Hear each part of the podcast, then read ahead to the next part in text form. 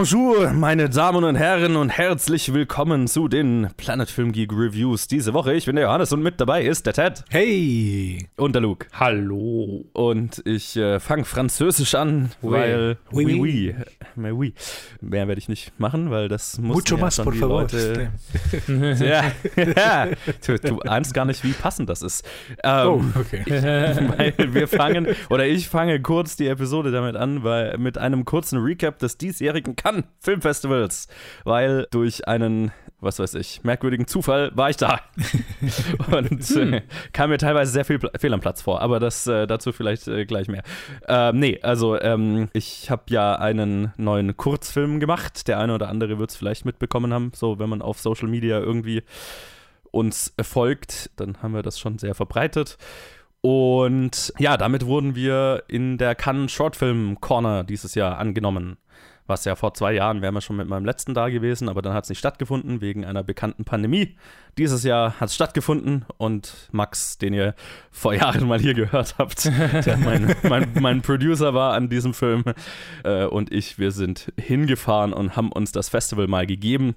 Äh, Beziehungsweise wir sind so, also das Festival ist ja zwei Wochen lang, wir waren die zweite Woche da, weil die Shortfilm Corner als der Kurzfilmteil des Festivals ist nur in der zweiten Woche. Ja, und die Shortfilm Corner ist von dem her ganz cool. Also, de, äh, das ist nicht die Official Selection, das ist wieder was anderes. Official Selections sind die zehn oder manchmal ist es auch mehr oder weniger Kurzfilme, die das Cannes Filmfestival in den Wettbewerb aufnimmt. Die Shortfilm Corner ist das äh, kleinere Pendant sozusagen, was so ein einwöchiges äh, Industrie-Event ist, wo die Kurzfilme ähm, präsentiert in einer Online-Bibliothek werden und es finden halt eine Woche lang äh, Networking-Events und äh, Workshop, Masterclasses und so ein Kram statt. Und ähm, das sehr Coole daran ist, dass man äh, Zugang zum gesamten Festival bekommt. Ey. Und mein, mein Gedanke war so, geil, Filme schauen bis zum geht nicht mehr. Und dann ist mir aufgefallen, Moment, eigentlich solltest du ja dahin fahren, um irgendwie deiner Karriere zu helfen. Also vielleicht jetzt nicht die Priorität auf Filme schauen legen. Am Ende ist dann rausgekommen, dass ich, ich habe zwei Filme gesehen. Und ich, ich, ich hatte mir vorgenommen, ich schaue einen einzigen Film, wenn ich da bin. Und den will ich auf jeden Fall sehen. Das ist der neue Film von David Cronenberg, Crimes of the Future, der da seine Premiere hatte.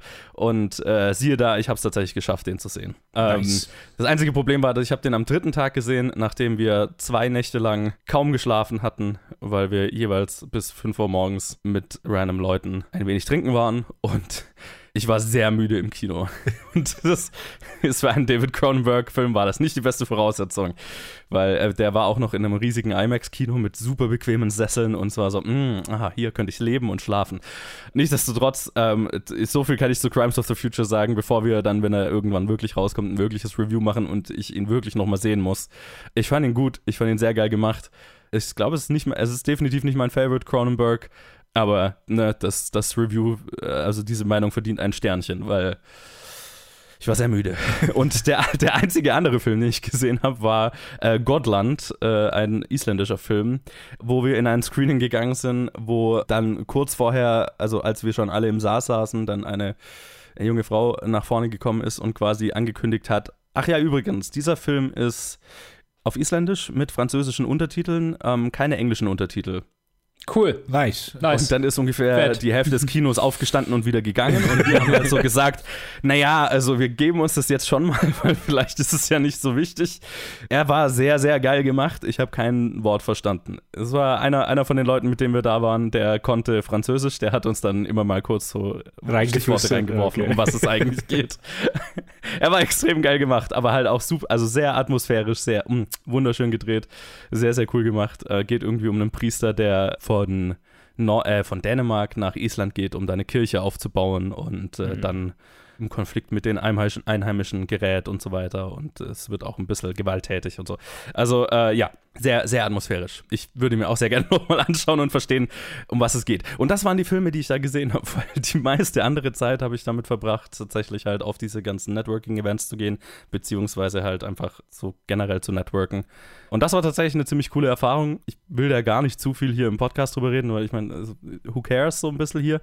Aber äh, warum ich vorhin über dein äh, Spanisch, äh, Spanisch äh, gelacht Ted, wir haben die meiste Zeit mit einer Gruppe spanischer Filmemacher rumgehangen Ach so, okay. ähm, die Hey! auch äh, Kurzfilme in der, in der Shortfilm-Corner hatten. Und ähm, ja, mit denen haben wir einen Haufen Zeit verbracht und jetzt äh, muss ich wohl irgendwann mal nach Barcelona. Um sie zu besuchen. Nice. Und Ah, cool. um, um die besuchen, weil Ja, sehr ähm, cool. ja, vielleicht, für, also das war, das war sehr cool. Die haben wir, die haben wir random am ersten Tag getroffen, weil ich mit einer von denen in einem Workshop war und dann haben die uns random mit auf eine Veranstaltung von Spanish Films genommen, mit über die, die da waren, wo es kostenlosen Alkohol gab. Und dann ab da sind wir halt mit denen rumgehangen.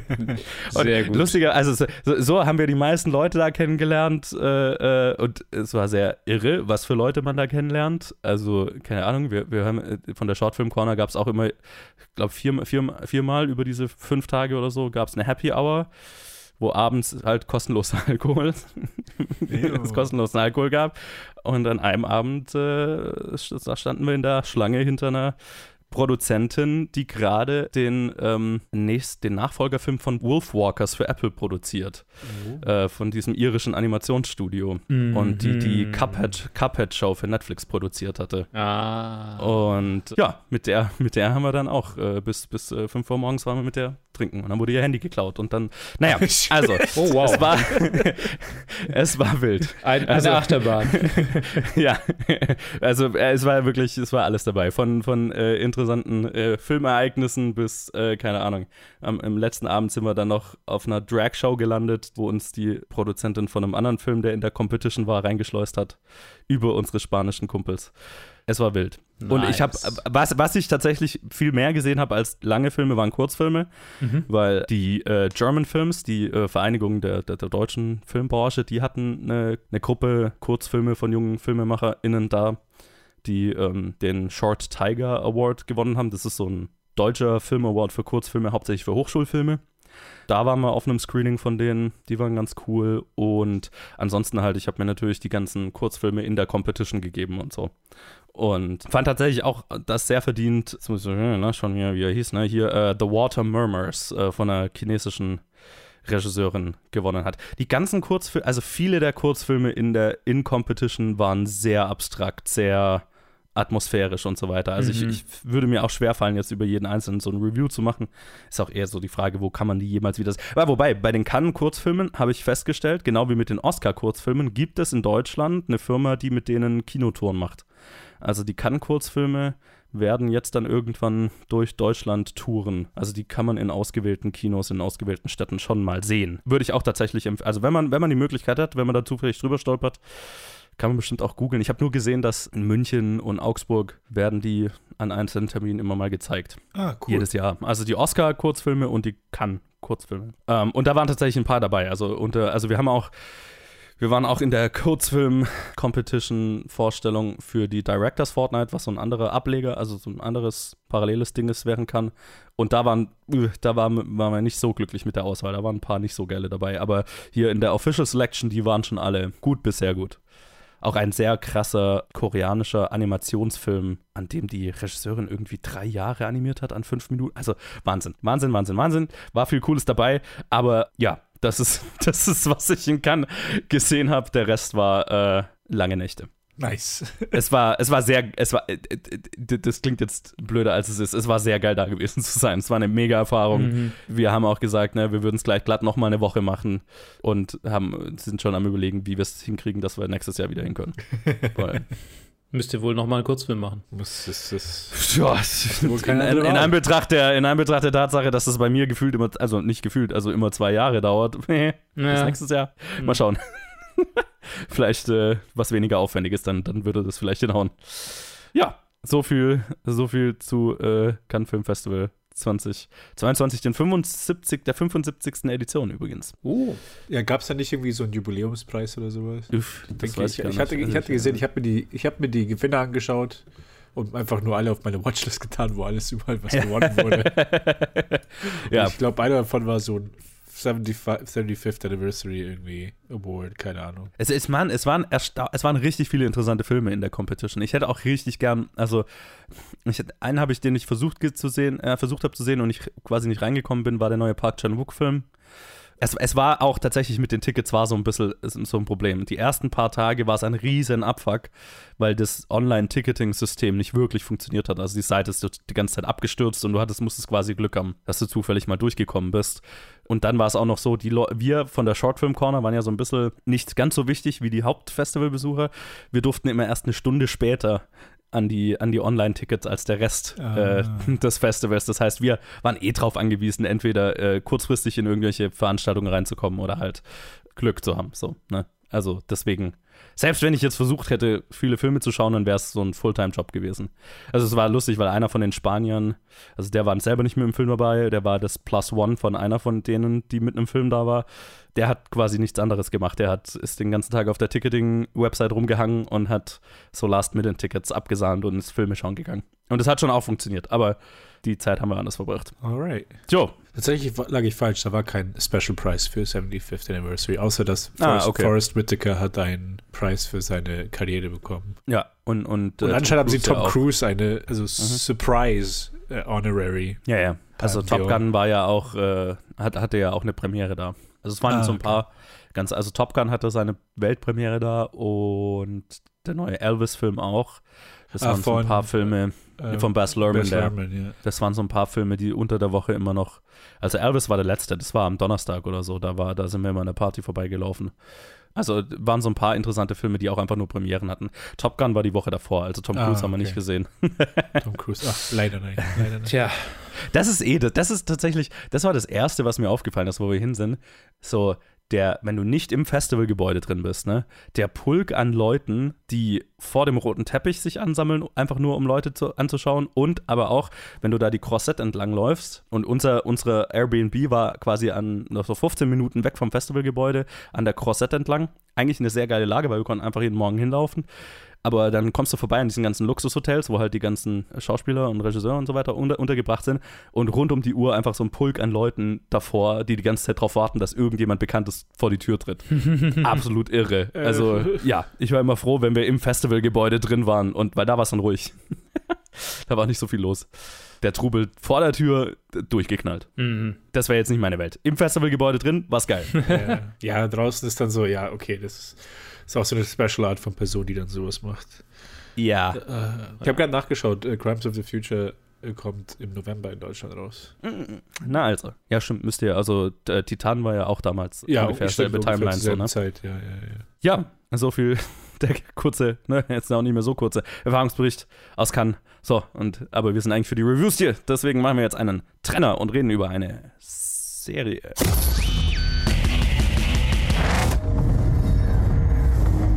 If you awaken from this illusion and you understand that black implies white, life implies death, you can feel yourself not as a stranger in the world, but you can begin to feel your own existence. What you are basically is the fabric and structure of existence itself. The universe is a celebration. It's a fireworks show to celebrate that existence is. Everybody is fundamentally the ultimate reality. Only you're pretending you're not. Short Film Corner ist der richtige äh, Einstieg für die, Da, da. den Short Film Corner von Netflix. Hey. ähm, Love, Death and Robots, Volume 3. Joe, du hast es gesehen. Ich auch. Ja, Und ich äh, habe mir gerade, während du über Cannes geredet hast, überlegt, wie ich das jetzt mache. Und ich würde sagen, ich gehe die einfach chronologisch kurz durch, sag den Titel, sag, wer die Regie war. Ich werde nicht über irgendwelche SynchronsprecherInnen reden. Und dann sagst du mir deine Impression, ich sag mir, ich sag mir deine Impression, ich sag dir meine, ich sag euch. Wir ja, sagen mhm. euch unsere Meinung dazu. Und dann äh, äh, sind wir irgendwann durch damit. Das Ja. ist mein Plan. So haben wir es, Äh, glaube ich, auch die letzten zweimal gemacht. Three Robots, Access Strategies. Die drei Roboter kehren zurück in einem äh, äh, Premiere. Ein, z- das erste Mal wird etwas fortgesetzt in Love, Death and Robots. Patrick Osborne natürlich erneut mit der Regie über die drei Roboter in einer postapokalyptischen Welt ohne Menschen, die jetzt äh, über naja, verschiedene Möglichkeiten sprechen, wie man der Apokalypse entkommen kann, was funktioniert hat oder vielleicht auch nicht. Und reden über Elon, Elon Musk. Äh, Joe, wie fandest du die erste Episode, den Einstieg? Ah, sehr lustig, sehr lustig. Ich, mich, ich wusste nicht, dass die wieder auftauchen werden. Ähm, ich habe mich sehr gefreut. Mhm. War auch ein, ein sehr guter erster Short, äh, äh, letzte Staffel oder erste Staffel? Weiß Erste Staffel. Erste Staffel. Ui, das ist schon eine Weile her. Ja. Ja, drei sehr coole Charaktere, äh, sehr lustig geschrieben, teilweise sehr on the nose, aber auch auf eine Art und Weise, die ich charmant fand. Also, ne, äh, du meinst ja, Elon Musk und so weiter wird angesprochen. Ich musste lachen. Also, es ist, es ist sehr böser Humor, Ja. sehr on the nose, aber äh, es ist schon sehr mein Geschmack. Also, drei Roboter, die durch äh, die Überreste der Menschheit rumlaufen und sich darüber unterhalten, wie. Wie blöd die Menschheit sich verhalten hat, während sie untergegangen ist. Es ist schon, es ist sehr lustig. ich mochte das. Wie ging's dir? Sehr viele humorige Szenen, sehr viele coolen äh, Dialoge. Ich habe ja ein Zitat aus IMDb, das ich vergessen hatte, aber das ich hervorragend finde. Äh, Export. What exactly is a tech millionaire? KVRC. It's a lot like a regular millionaire, but with a hoodie and crippling social anxiety. That wasn't helpful at all. Just like a tech millionaire.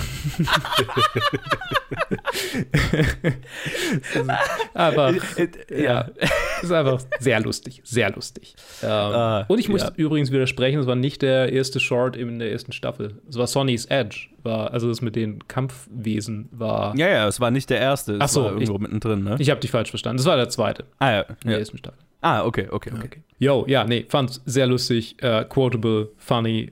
Gucke ich mir wahrscheinlich noch dreimal an. Ist sehr lustig. Ja, total. Bad Traveling, äh, bestbewertete Episode auf IMDb von der dritten Staffel. David Fincher hat die Regie geführt tatsächlich von diesem hier. Release the Thanapod, ein äh, der, der längste, glaube ich, auch von den Charts, oder gefühlt der längste. Ein Schiff fährt durch eine raue See und die Menschen an Bord werden angegriffen von einer riesigen, furchterregenden, menschenfressenden Krabbe, die äh, sich im Bauch des Schiffes einnistet und einen im Verlauf der Folge mehr und mehr verwesenden Mann als äh, ihr Sprachrohr verwendet, um der Crew Anweisungen zu geben. Und der Captain steht vor einer großen moralischen Entscheidung.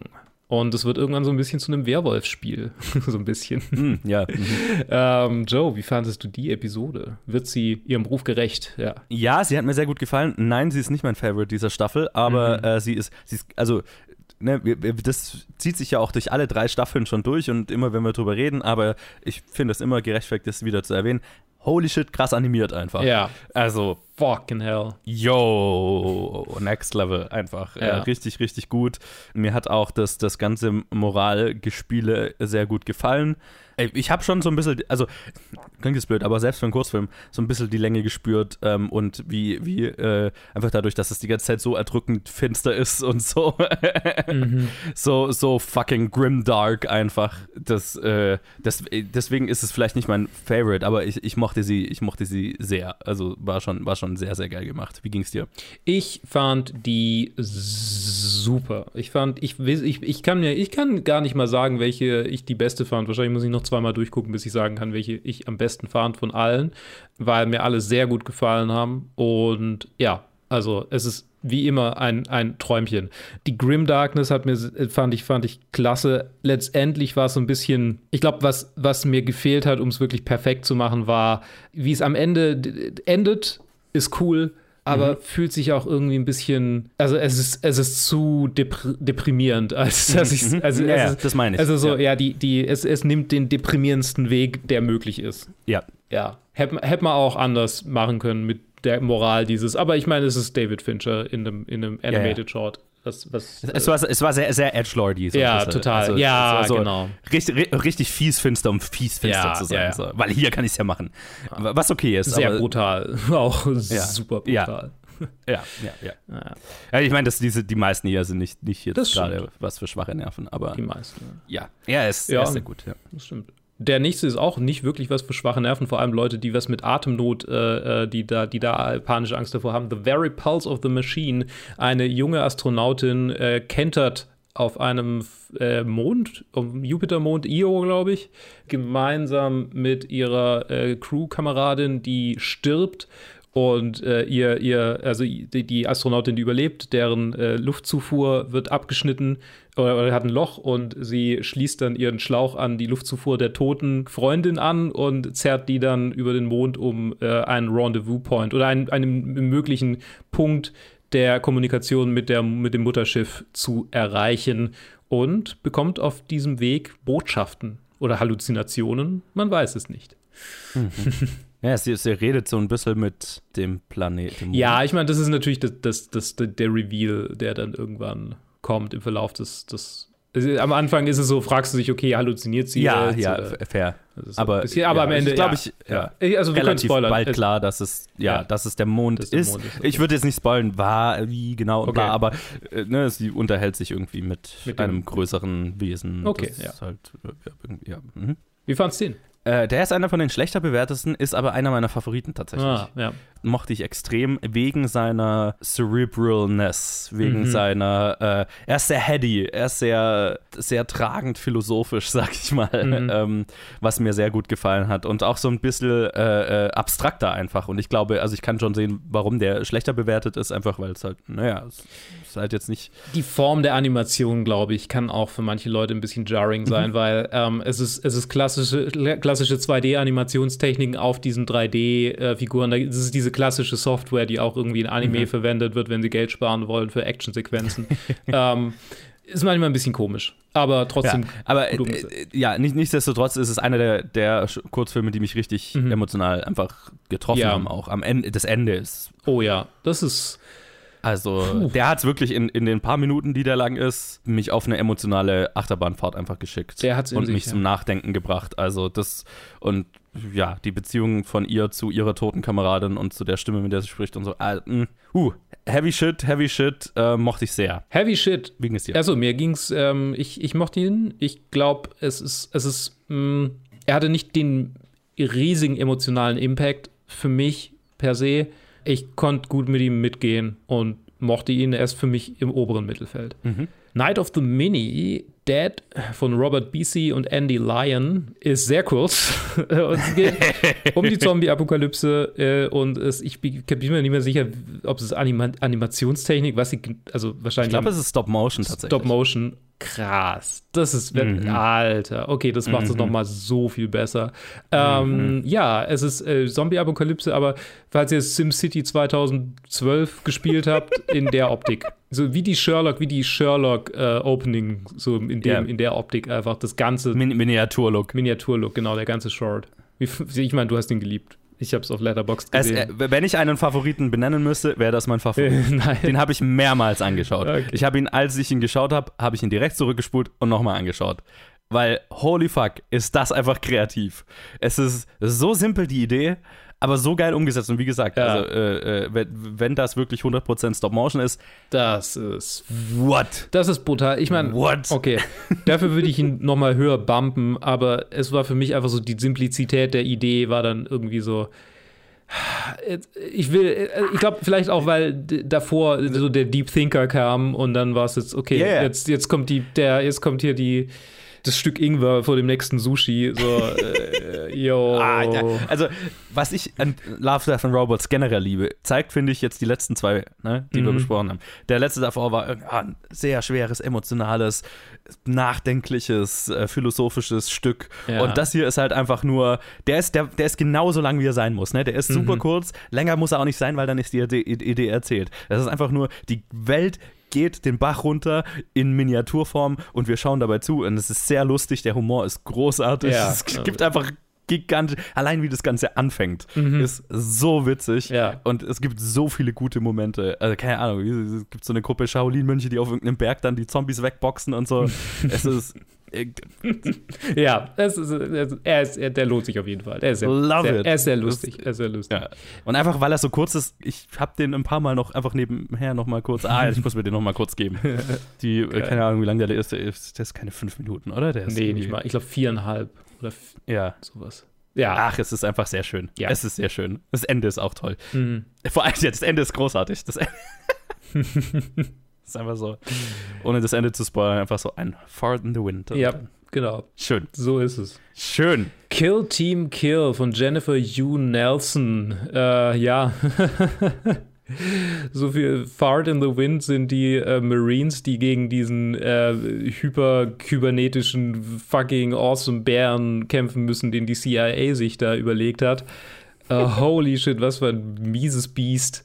Was für ein testosterongeladener Short. Äh, so viel Männlichkeit auf einen Haufen sehr viele Klischees, mit denen die spielen, die sie nicht wirklich, also es wird nicht so, es wird ad absurdum geführt, aber es wird nicht irgendwie umgedreht oder so. Es ist, es ist einfach offen Testosteron geladenes Geballer von ähm, schwer traumatisierten Soldaten gegen Hyperbeast. Was ist das? Also, ich, ich, wenn ich einen Least Favorite benennen müsste, dann wäre es Mm. der tatsächlich.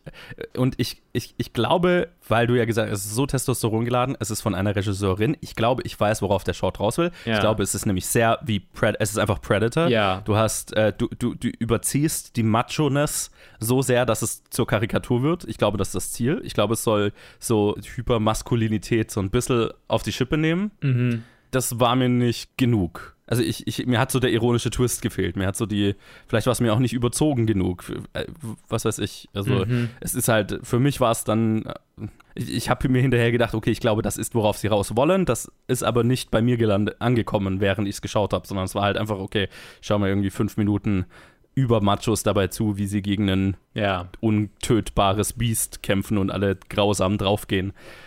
Mehr, dann, das war halt nicht besonders, also das, das, das ist halt nicht so inhaltlich interessant. Das stimmt, ja. Es, ist, es erzählt nichts Neues. Es ist nicht, es ist nicht wirklich bahnbrechend. Es war, das war vielleicht für mich eher so der Palette Cleanser vor, der, vor dem nächsten Short. Äh, Swarm nämlich von Tim Miller, dem Showrunner, Producer von, von so ein bisschen, also Tim Miller ist ja irgendwie so, so steckt so hinter dem, dass Netflix das alles rausbringt und so. Habe ich zumindest irgendwie lesig, lesig auf, auf IMDb raus.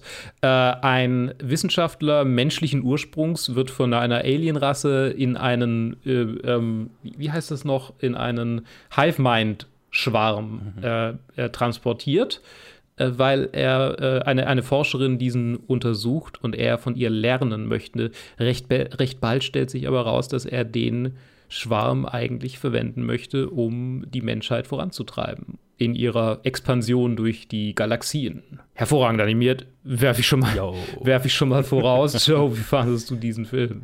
Diesen Auch nicht einer meiner Favorites. Ja. Wenngleich, ich finde, es von der Grundidee wäre es eine sehr interessante Star Trek-Episode, Mhm. äh, weil es eben mit äh, auf einer Science-Fiction-Ebene mit sehr philosophischen Themen zu tun hat. Ich fand, das ist nicht ganz, ganz voll auserzählt exploriert worden letztendlich, das Mhm. Thema, mit der er sich beschäftigt. Und das fand ich so ein bisschen schade, weil ich glaube, da wäre mehr zu explorieren gewesen. Tiefer, ein tieferer Umgang mit dem Thema wäre da bestimmt interessant gewesen. So, ja, war es ganz nett. Mega animiert, cooles Konzept, wie gesagt. Also, ich meine, was ich an Love, Death and Robots generell liebe, ist, dass es mich sehr an Star Trek erinnert. So von, Mhm. okay, wir haben Science-Fiction-Grundlage, aber wir reden über Themen, ne, in einem Genre-Kontext, über, über philosophische Themen. Und das hat er hier halt ganz sehr, ganz, ganz stark. Ich fand es, glaube ich, nicht ganz ausgearbeitet. Also so Okay. ganz geklickt hat es für mich nicht. Wie ging es dir? Jo, der Short hat meine Spore-Biester äh, zum Leben erweckt. Spore 2008, falls ihr euch erinnert. Äh, ein sehr gehyptes Spiel, das am Ende nicht wirklich de delivered hat, aber man konnte sich seine eigenen Aliens machen. So, kennt ihr diese hyper-realistic Pokémon-Bilder? So, das ist quasi das mit meinen Spore-Kreaturen. Allein dafür fünf Sterne. Ähm, ja, nee, also das, das ist visuell wahnsinnig kreativ und s- also ich glaube, da bin ich einfach von der von der visuellen schon fast Bombastik irgendwie abgeholt Ja. worden. Also ja. Allein schon, wie das angefangen hat, wie, wie, geil die Aliens und der Ja. Mensch animiert waren. Das war so, okay, also das ist halt, ja. We're in for the big one. Ähm, ja. Ja. nee, das ist echt cool. Äh, ja, inhaltlich gebe ich dir recht. Äh, kann man, äh, fühlt sich an wie eine zweitklassige, zweitklassige Mass Effect Quest, so ein bisschen. so, Okay. das, war, das war jetzt nicht die Hauptmission, das war so eine Nebenmission. So. Mason's Rats von Carlos Stevens äh, fühlt sich so ein bisschen an wie die Antwort auf das mit den Mecha-Suits in, in der ersten Staffel, kannst du dich erinnern? Mhm. Ja, ja, total. Ja, ja, ein, ja. ein Farmer, ähm, ein schottischer Farmer, der offensiv schottisch ist. Äh, und noch dazu ist er Schotte, äh, trinkt viel Whisky. Hab ich schon mal erwähnt, dass er in Schottland wohnt und eine Farm hat in Schottland, wo er wohnt und Schottisch spricht. Er hat ähm, viele Ratten in seinem Stall und diese Ratten sind ganz schön advanced und äh, äh, ihre Waffentechnologien äh, werden immer äh, heftiger. Als er mit Armbrustbolzen beschossen wird, holt er dann einen sehr unsympathischen Vertreter von einer noch unsympathischeren Ungeziefervernichtungs- äh, der ihm dann Ratten-Kill-Roboter verkauft, die von diesen Ratten auch ganz schön aufs Korn genommen werden. Ja, es ist halt so ein bisschen Terminator, aber für Ratten, ne? Also Ja. Es, es fängt dann einfach ein Terminator-esker Ja. Krieg Ratte gegen Maschine an, Genau. der dann ausbricht. Ganz genau, ja. Wie fandest du den? ja, ganz, ganz, ganz lustig. also, ja, das, das Konzept mochte ich. Mein, mein Tierliebhaberherz, ich bin ein großer Rattenfan, hat ein bisschen geblutet, weil du siehst sehr viele Ratten sehr grausam sterben. Ja. Leider. Das, ähm, ja. das, tat, das tat weh. Aber so, so vom, vom Grund, also die Grundidee und auch wo, wie, wo das Ganze letztendlich endet und so weiter, hat mir, hat mir, hat mir gut gefallen. Also, äh, Ja. ja, ne, nette Idee, cool umgesetzt. Also, fand ich cool. Ich habe ja Sean das Schaf in den Vorabendsendungen von Kika gern geguckt und äh, wenn ich, wenn ich, ich meine, ich weiß, es ist, es ist eigentlich in Irland äh, so was irisch, irisch äh, angehauchtes mit Sean das Schaf, glaube ich zumindest, bin mir gar nicht mehr so sicher. Egal, wie auch immer, auf jeden Fall. Ist trotzdem irgendwie so die Vibes, das Licht, wie sie es irgendwie so animiert haben, ist so, fühlt sich so ein bisschen an wie eine mega blutige Episode von Sean das Schaf. Und so das Ende ist einfach so, ah ja, und das haben wir den Konflikt auf unsere Weise beigelegt und es ist Ja. einfach irgendwie sehr cute. So, auch wenn es super brutal ist und mein Rattenliebhaberherz da auch irgendwie blutet, wenn die alle sterben, aber le letzten Endes ist es dann irgendwie äh, trotzdem ein, ein zufriedenstellendes Ende und deshalb Ja. ist er, glaube ich, eher bei mir weiter oben. Also das, der hat mir schon sehr gefallen. Ja, er ist, er ist bei mir halt voll im Mittelfeld. Ja. Es, es, er war lustig. Äh, äh, Generell, also ich meine, die Qualität in der dritten Staffel, das muss, ich, muss man, kann man, glaube ich, auch schon mal fazitmäßig so festhalten kurz. Geile Staffel. Ja. Also selbst Tim, Kill Team Kill war gut. Gut, ne? ja. Also da war kein schlechter jetzt dabei, Ja. deswegen. Aber der ist schon für mich so ein bisschen im Mittelfeld. Aber war cool. In Vaulted Halls Entombed, Jerome Chen bringt uns zurück nach Afghanistan äh, mit Soldaten, wie soll es auch anders sein, äh, US-Marines oder wie auch immer, was, was sie sind, irgendwelche Special Forces sollen Geiseln befreien und stolpern versehentlich über eine uralte Kultstätte eines alten Gottes. Ey, Lovecraft, ey. Yo, ich, ich, gleich schon mal vorab, ich liebe Visualisierung von Lovecraftian Shit. Und das ist, das ist so bombastisch, hey. Ja. ah, ein weiterer meiner Favorites, genau deswegen. Love, Lovecraft und liebe es, wenn Lovecraft-Konzepte um, auf eine Art und Weise umgesetzt werden, wo sie sich auch so, so, so anfühlen, wie sie sich in der Literatur anfühlen. Ne? Weil Lovecraft, finde ich, nicht so leicht zu adaptieren ist, weil die Konzepte alle so auf, auf sowas Psychisches ne, so Ja. gehen, sowas, okay, was, was gar nicht erklärbar ist für unsere menschlichen Hirne und so, ne, was dich in den Wahnsinn treibt, wenn du es überhaupt siehst. Und ich finde, das hier war richtig gut umgesetzt, was das angeht. Mhm. Also es war richtig so, okay, das ist ein Gott, gottartiger, gottgleicher Horror, der hier herrscht, auf den die da stoßen, der übersteigt, was wir Mensch, was men menschlich irgendwie erfassbar Ja. ist. So. Und, und das ist Ich, fuck, ich, ich mochte diese D&D-eske oder Pen-and-Paper-eske Eskalation der Fallen, die dann auch quasi, je bombastischer und gewaltiger das Ambiente wird, desto heftiger wird das, gegen dem sie, dem sie gegenüberstehen und visualisiert so ein bisschen die, die, die psychische Belastung oder halt dies- ne, eben dieses, was du beschrieben hast, visualisiert es so gut einfach dadurch, dass es quasi gezeigt wird, so hey, also so, es hat sehr reale Auswirkungen und es verknüpft sich irgendwie so ein bisschen, auch wenn es nicht äh, direkt natürlich ausgelöst wird durch. Ne? Ja, übrigens auch witzig, wenn du D&D-esque sagst, weil ja Joe Manganiello die, Ja. also eine der Hauptrollen spricht. Ja. Was Ja, ja, das ist richtig. Das ist, vor allem, wenn man die erste Staffel Critical Role durch, durch hat, dann weiß man, gegen wen Joe Manganiello am Ende kämpft. Hm. Kein alten Gott, Okay. aber ein Typ, der ein Gott werden will. Also, Next best thing. genau. Gemeinsam mit der ganzen Party, nicht nur er. So, das war der vorletzte. Letzte kommt jetzt Jibaro von Alberto Mielgo, der äh, Short ohne Sprache, weil der Hauptcharakter gehörlos ist. Oder der männliche Hauptcharakter. Und der weibliche Hauptcharakter ist einfach eine Sirene, also eine, Cyrus, eine Ding, eine, eine, die, die mythische Figur Sirene aus der Odyssee, aber mit Tanzen und nicht mit und mit Tanzen und mit doch, stimmt, sie singt auch. Das, das Singen ist ein integraler Teil ihrer, ihrer Verzauberung. Die einen Haufen Conquista, sind es Conquista, sind die Portugiesen, sind das die Conquistadores? Es, es fühlt sich so an, als würden die. Es sind, also es sind auf jeden so. Fall die portugiesischen äh, impera imperialen Truppen, die in Südamerika einmarschieren und alles platt machen auf der Suche nach Gold, äh, treffen auf eine Mhm. mit super viel Gold behangene Sirene, die sie alle in einen Teich ertrinken lässt, äh, indem sie sie in eine Manie tanzt und singt. Und der Einzige, der es überlebt, ist ein gehörloser Mann, der ihr nachjagt. Ist es wegen ihres äh, Charmes oder wegen ihres Goldes? Man weiß es nicht. Ja, und auch, weil sie ihm. Äh, sie ja, jagt genau. ihm ja auch sie nach, jagt ihm dann auch nach, weil. Fasziniert davon ist, dass es jemanden gibt, der ihrem. Also den sie nicht kontrollieren Genau, kann. ja, ne? genau, den, genau so. Ja. Wie fandest du den ziemlich hart abgefuckten und brutal gut animierten Short? Yo, die Animation, what the fuck? Es, äh, Junge. Krass, krasser Scheiß. Ja. Und die Geschichte fand ich auch ziemlich gut. Also hat mir, hat mir also hat mir richtig gut gefallen. Auch einer meiner Favorites tatsächlich. Also gutes Konzept, auch mit dem, mit dem taubstummen Soldaten Ja. und dem, dem Tanz, den die beiden umeinander machen. Und äh, der, der tragische Punkt, auf den das Ganze hinausläuft am Ende. Mhm. Weil natürlich muss diese Geschichte tragisch enden. ja. Ist gut. Ist sehr gut. Auch vom mythologischen Charakter und so weiter. Und halt, fuck my life, die Animation, ne? Mhm. Also, wo die die ganzen, die ganzen Soldaten in den Wahn tanzt und die sich alle gegen, also, äh, Oh gegenseitig Gott. umbringen und ersäufen und äh, yo. Das ist die ideale Variante von, ich weiß nicht mehr, wie es genau heißt, aber vom Ende der ersten Berserk-Arc, wo quasi eine Gruppe von Söldnern von einer Eldritch-Dämonen-Orgie äh, slash Blutopfer bla irgendwie einfach vernichtet wird.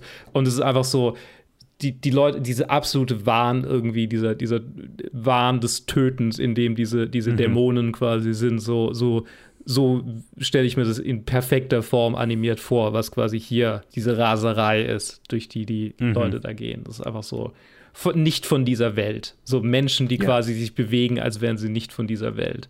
Das ist extrem cool gemacht. Die Geschichte hat mich ein bisschen, das war mir ein bisschen, also ich habe sehr mitgefühlt irgendwie. Und auf der anderen Seite war es sehr archaisch irgendwie. Ja. ja, Und, und das Sehr- hat mich sehr dann, mythologisch Genau, so, ne? eben so mythologisch. ja. Und das, war, das hat mir dann ein bisschen Whiplash gegeben, weil eigentlich wollte ich mich irgendwie identifizieren. Es war alles so, es waren alles nur Archetypen. Mhm. Naja, aber gut. Äh, war, war, aber das ist ein kleiner Kritikpunkt. Ähm, äh, äh, grandios, wirklich gut. In meiner Top 5. so irgendwie, Ja. keine Ahnung. Ich habe sie nicht gerankt. Ich habe sie nicht untereinander Nee, gerankt. Aber damit beschließen wir Staffel 3 und hoffen, dass noch viele, viele Staffeln folgen werden, weil Love, Death and Robots ist immer, immer, immer ein Blick wert. Yo, also jedes Mal, wenn da eine neue Staffel angekündigt wird, mache ich Freudentänze. Also, ich ich gucke sie sofort einfach- durch. Ich meine, wenn sie Es ist, anfängt, Ja. dann wird sie durchgeguckt und fertig. es ist eine der besten Sachen, die Netflix hat und, und das meine ich ernst. Also ich liebe es. Es ist, es ist für mich wie, wie, wie ja vorhin gesagt, wie blutige Star Trek in Kurzform. Mhm. Einfach im besten Fall äh, gute Science-Fiction-Geschichten, die interessante philosophische Konzepte behandeln in, in, in unterschiedlichsten kreativen Animationsstilen. Also, Ja. muah. Ja, und die Staffel war richtig gut einfach. ja. Das Da war waren bei Staffel 2 deutlich, deutlich krassere Unterschiede, so vom Qualitätsspektrum fand Mhm. ich. ich Oh ja. Staffel 3 ist muah, großartig. Und Staffel 1 war halt so wahnsinnig lang. Also, das ist, da ist schwierig, die Qualität so dauerhaft aufrechtzuerhalten. Ne? Und, Sowieso, ja. Äh, und Staffel 3, ich glaube, jetzt hat sich, ich habe das Gefühl, jetzt haben sie sich hoffentlich eingependelt. ja, Staffel 1 war länger und Staffel 2 war kürzer, ne? Ja. Also jetzt ist irgendwo dazwischen gelandet. ja. Aber Qualität. Vielleicht liegt es auch einfach dran, am, weil sie immer das gleiche Budget haben und dann, je nach wie teuer die Filme sind, teilen sie es auf mehr oder weniger auf, keine Ahnung. Ja. Aber ja, was auch immer sie tun, sie, bitte weiter, bitte mehr. Ja. So, das war's mit Love, Death and Robots. Und jetzt Mhm. reden wir über. Jetzt redet jemand alleine über irgendwas. Aber ich weiß nicht mehr, wer über was. Aber wir werden es gleich rausfinden. It's um it's it's like a rumble from the core of the earth. Bang. And and then then it shrinks. This is probably 6,000 years old. Oh. Yes. Drilled into her head to release bad spirits. So, jetzt nach einer guten Dreiviertelstunde Sorry. Reviews können wir über äh, den ersten Feature-Film heute reden. Und dabei handelt es sich um einen super uniken Film. Zumindest in der Weise, wie er herausgebracht wird. Und zwar, wie Johannes schon gesagt hat, ist Memoria von, einer- von dem Thai-Filmemacher Apichat Pong Virasetakul. Ein Name unter Filmnerds, den man vielleicht schon mal gehört hat. Ich habe ein paar Mal was von ihm gehört, so immer so beiseite, wenn irgendjemand irgendwelche YouTube-Listen von obskuren Filmen oder so. okay, der, dieser Indie- Obskures Arthouse-Kino, da ist der Name. da ist er drin, da ist er drin. Und dieses Mal ist es halt mit Tilda Swinton. Und es ist ein Film, wo er gesagt hat, dem wird's nie wieder, dem wird's, mit dem zieht er einfach von, von Kino nach Kino. Und da wird es halt einfach nur im Kino gezeigt. Dieser Es Film. soll keinen Streaming-Release, kein soll, Home-Video-Release. soll kein, genau. Der soll dauerhaft einfach im Kino sein. Und nur so kann man den erwischen. Und ich hatte ihn glücklicherweise erwischt und werde deswegen noch jetzt ein bisschen drüber reden, auch wenn ich jetzt nicht allzu viel zu sagen habe, da meine Creds im, im, im Arthouse-Cinema nicht allzu groß sind und ich da, mich da ein bisschen schwer tue. Ja, es war super interessant, den zu sehen. Äh, ich habe öfter, nachdem ich ihn angeschaut habe, habe ich mir so ein paar, äh, paar Reviews durchgelesen, ein paar Seiten durchgeklickt, ein paar Websites, ein paar Interviews und oft kam die Phrase, er macht Filme, zu denen man einschlafen kann. Das ist, das ist sein Cinema. Und dann dachte ich mir immer so, oh, das ist, das ist so eine, das hat fast auf mich zugetroffen, während ich mir angeschaut habe. Tatsächlich, also, weil Plot ist natürlich hier nicht vorrangig. Es geht um eine Frau, die eine, eine, eine schottische Orchid, äh, Orchid Farmer, eine, äh, die von Tilda Swinton gespielt, die nach Columbia kommt und um auf ihre kleine Schwester aufzupassen, die krank im Krankenhaus ist. Und man ist sich nicht wirklich wi- sicher, was da los ist. Der Film startet damit, dass sie mitten in der Nacht ein fettes Geräusch hört, als ob irgendwie irgendwas richtig Schweres auf eine Metallplatte ge- gefallen wäre. Also irgend so ein dumpfes metallisches Geräusch. Das weckt sie auf und es wird klar, dass sie schon seit einiger Zeit nicht schlafen kann, weil sie ständig dieses Geräusch hört. Und dann wird relativ schnell klar, dass sie die Einzige ist, die dieses Geräusch hört und niemand anders weiß, wovon sie redet. Und das ist quasi dann, fängt ihre Quest an, so okay, herauszufinden, was das ist oder überhaupt irgendwie das zu replizieren. Es gibt eine sehr interessante Szene, wo, sie, wo es einfach nur so eine gute fünf bis zehn Minuten sie in einem Soundstudio sind mit einem Soundingenieur und der versucht halt den Sound für sie zu replizieren. Und es wird dann wirklich dann so gezeigt. Und dann schickt die Kamera auf die Bildschirme und er zeigt, wie er die Höhen wegnimmt und dann da irgendwas verändert und da ein bisschen Slider hin und her tut und dann es geht halt so, so weiter, bis halt so Stück für Stück er halt ihren Sound findet. Was eine coole Szene ist, irgendwie das zu sehen. Aber man, man muss sagen, hier ist alles sehr. Ähm, und es ist noch eine Szene, wo noch was passiert. Aber hier sind es alles. Ich könnte auch gar nicht sagen, worum es in dem Film wirklich geht, ähm, weil es auch irgendwie schwer getan hat, sich da, sich da wirklich drauf zu fokussieren, weil es einfach gar nicht um den Plot geht. Also es sind alles, es ist so eine Aneinander- Aneinanderreihung von, von sehr langen Szenen, wo äh, der Fokus halt auch wirklich nicht auf die Szene oder die Charaktere oder den Plot gelegt ist, sondern einfach, man verliert sich in in der Umge also in der Atmosphäre, die geschaffen wird, in der Umgebung, weil es vor allem um den Sound geht. Also hier der Aspekt von diesem Einschlafen, der kommt vor allem, dass zum einen der Film darauf fokussiert ist, dass man sich auf die Umgebungsgeräusche der jeweiligen Szene halt konzentriert und die fast schon fast schon auf derselben Ebene- äh, Ebene sind wie Dialoge, wo, wo, also nichts ist da vorrangig.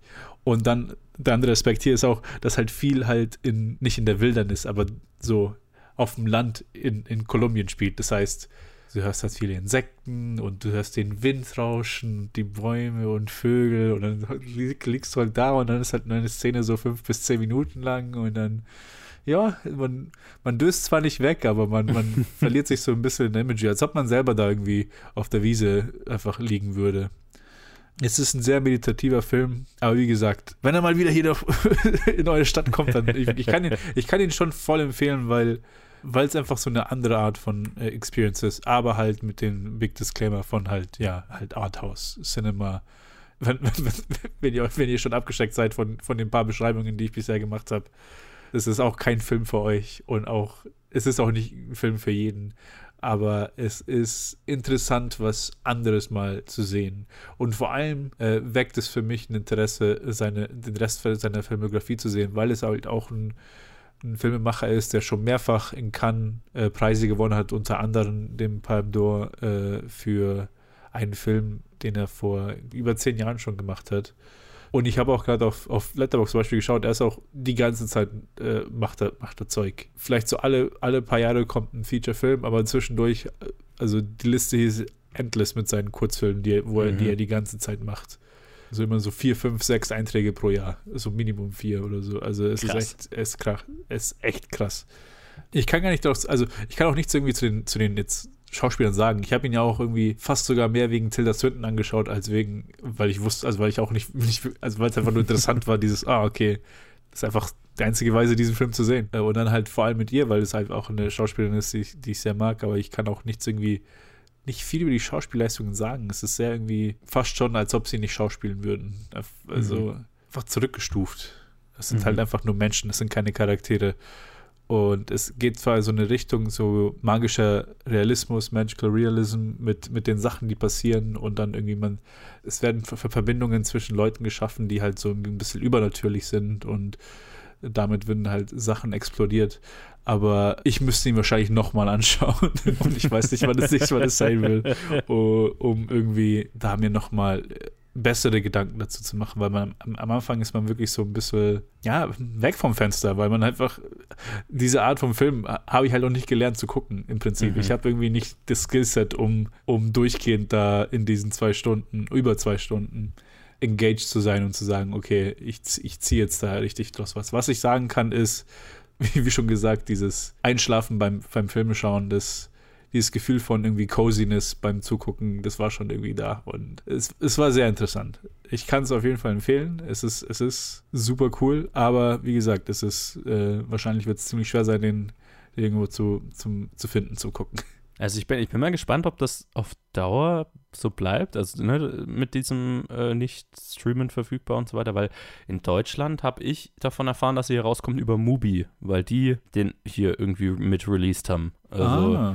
das, aber Mai, vielleicht haben die den auch für Deutschland gekauft und auch garantiert, okay, wir machen nur Kino-Releases damit. Was, was, weiß ich. Aber was weiß ich? Ich weiß bei Mubi, dass sie halt auch mittlerweile so Mubi Go haben mhm. in, in manchen Ländern, wo sie halt die Releases halt direkt im Kino haben. Ja. Und wo du halt quasi, keine Ahnung, über Mubi Tickets kaufen kannst oder ich, ich bin mir nicht hier, sicher. Hier war das so. Also das, ah, man konnte hier über die, über die Mubi-Webseite Tickets für die speziellen Kinos in der eigenen Stadt finden und so. Also wo der Film gezeigt wurde. Aber nee, gut, dass du es gesagt hast. Ich habe gerade nachgeschaut. In Cinemas Now und Mubi August 5th. Ah ja. Im, im also, August werden sie es sogar okay. selber zeigen. Also hat aber nicht so lange gehalten. Vielleicht ist Mubi der Service, der ja, vielleicht ist einfach Mubi die Art von Service, die die ihn überzeugen konnte, dass er da gezeigt wird. Ja. Dass jetzt so ein Film nicht auf Netflix landet, ist vielleicht klar.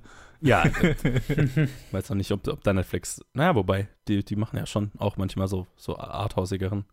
Aber das schon, das, das fühlt sich wie ein Mubi-Film an. Ja, ja, also, ja absolut, absolut. Es ist ein, es ist ein Cannes-Film und es ist ein Mubi-Film. Äh, das ist, ja, ich weiß gar nicht, wie ich es beschreiben soll. Das ist, das ja, ja, das ich tue mir auch perfekt. Ich tue mich so schwer. Aber ja, im August ist er auf Movie. Ich kann es super, ich kann es auf jeden Fall empfehlen. Flackt euch hin, nehmt euch eine Decke. Ja. Oder nicht, wenn ihr nach fünf Minuten Oder nicht, wenn ihr, Aber vielleicht ist das auch das Ziel, keine Ahnung. Ja, ja, Mubi, das Arte unserer Generation. Ja, ja, ja. Ja, fühlt sich so an. Und ja, das, das, das war es jetzt hier. Ich habe es jetzt extra noch ein bisschen kürzer gehalten, damit wir nicht extreme Überlänge machen. Aber ah. damit dann zum nächsten Film. I need to be famous, Wayne. All the best people are. There ain't nobody else out there like you. You know why? Why? Because you got that X Factor. Our days of struggling may soon be over. Hollywood, here we come. So this is it. Our own studio backlot. I'm looking for a place to stay. Oh, yes, sir. That's one ugly son bitch. And my wife, Pearl, is next door, so I would appreciate a little discretion. He don't know what we're doing, does he? Well, it's better to beg for forgiveness than ask for permission. Would you like to come inside? Much obliged. I want to be in the movie. Well, you can't. The story can't just change midway through. If Daddy catches us, there's no telling what he might do. My wife is not well. It happens after dark.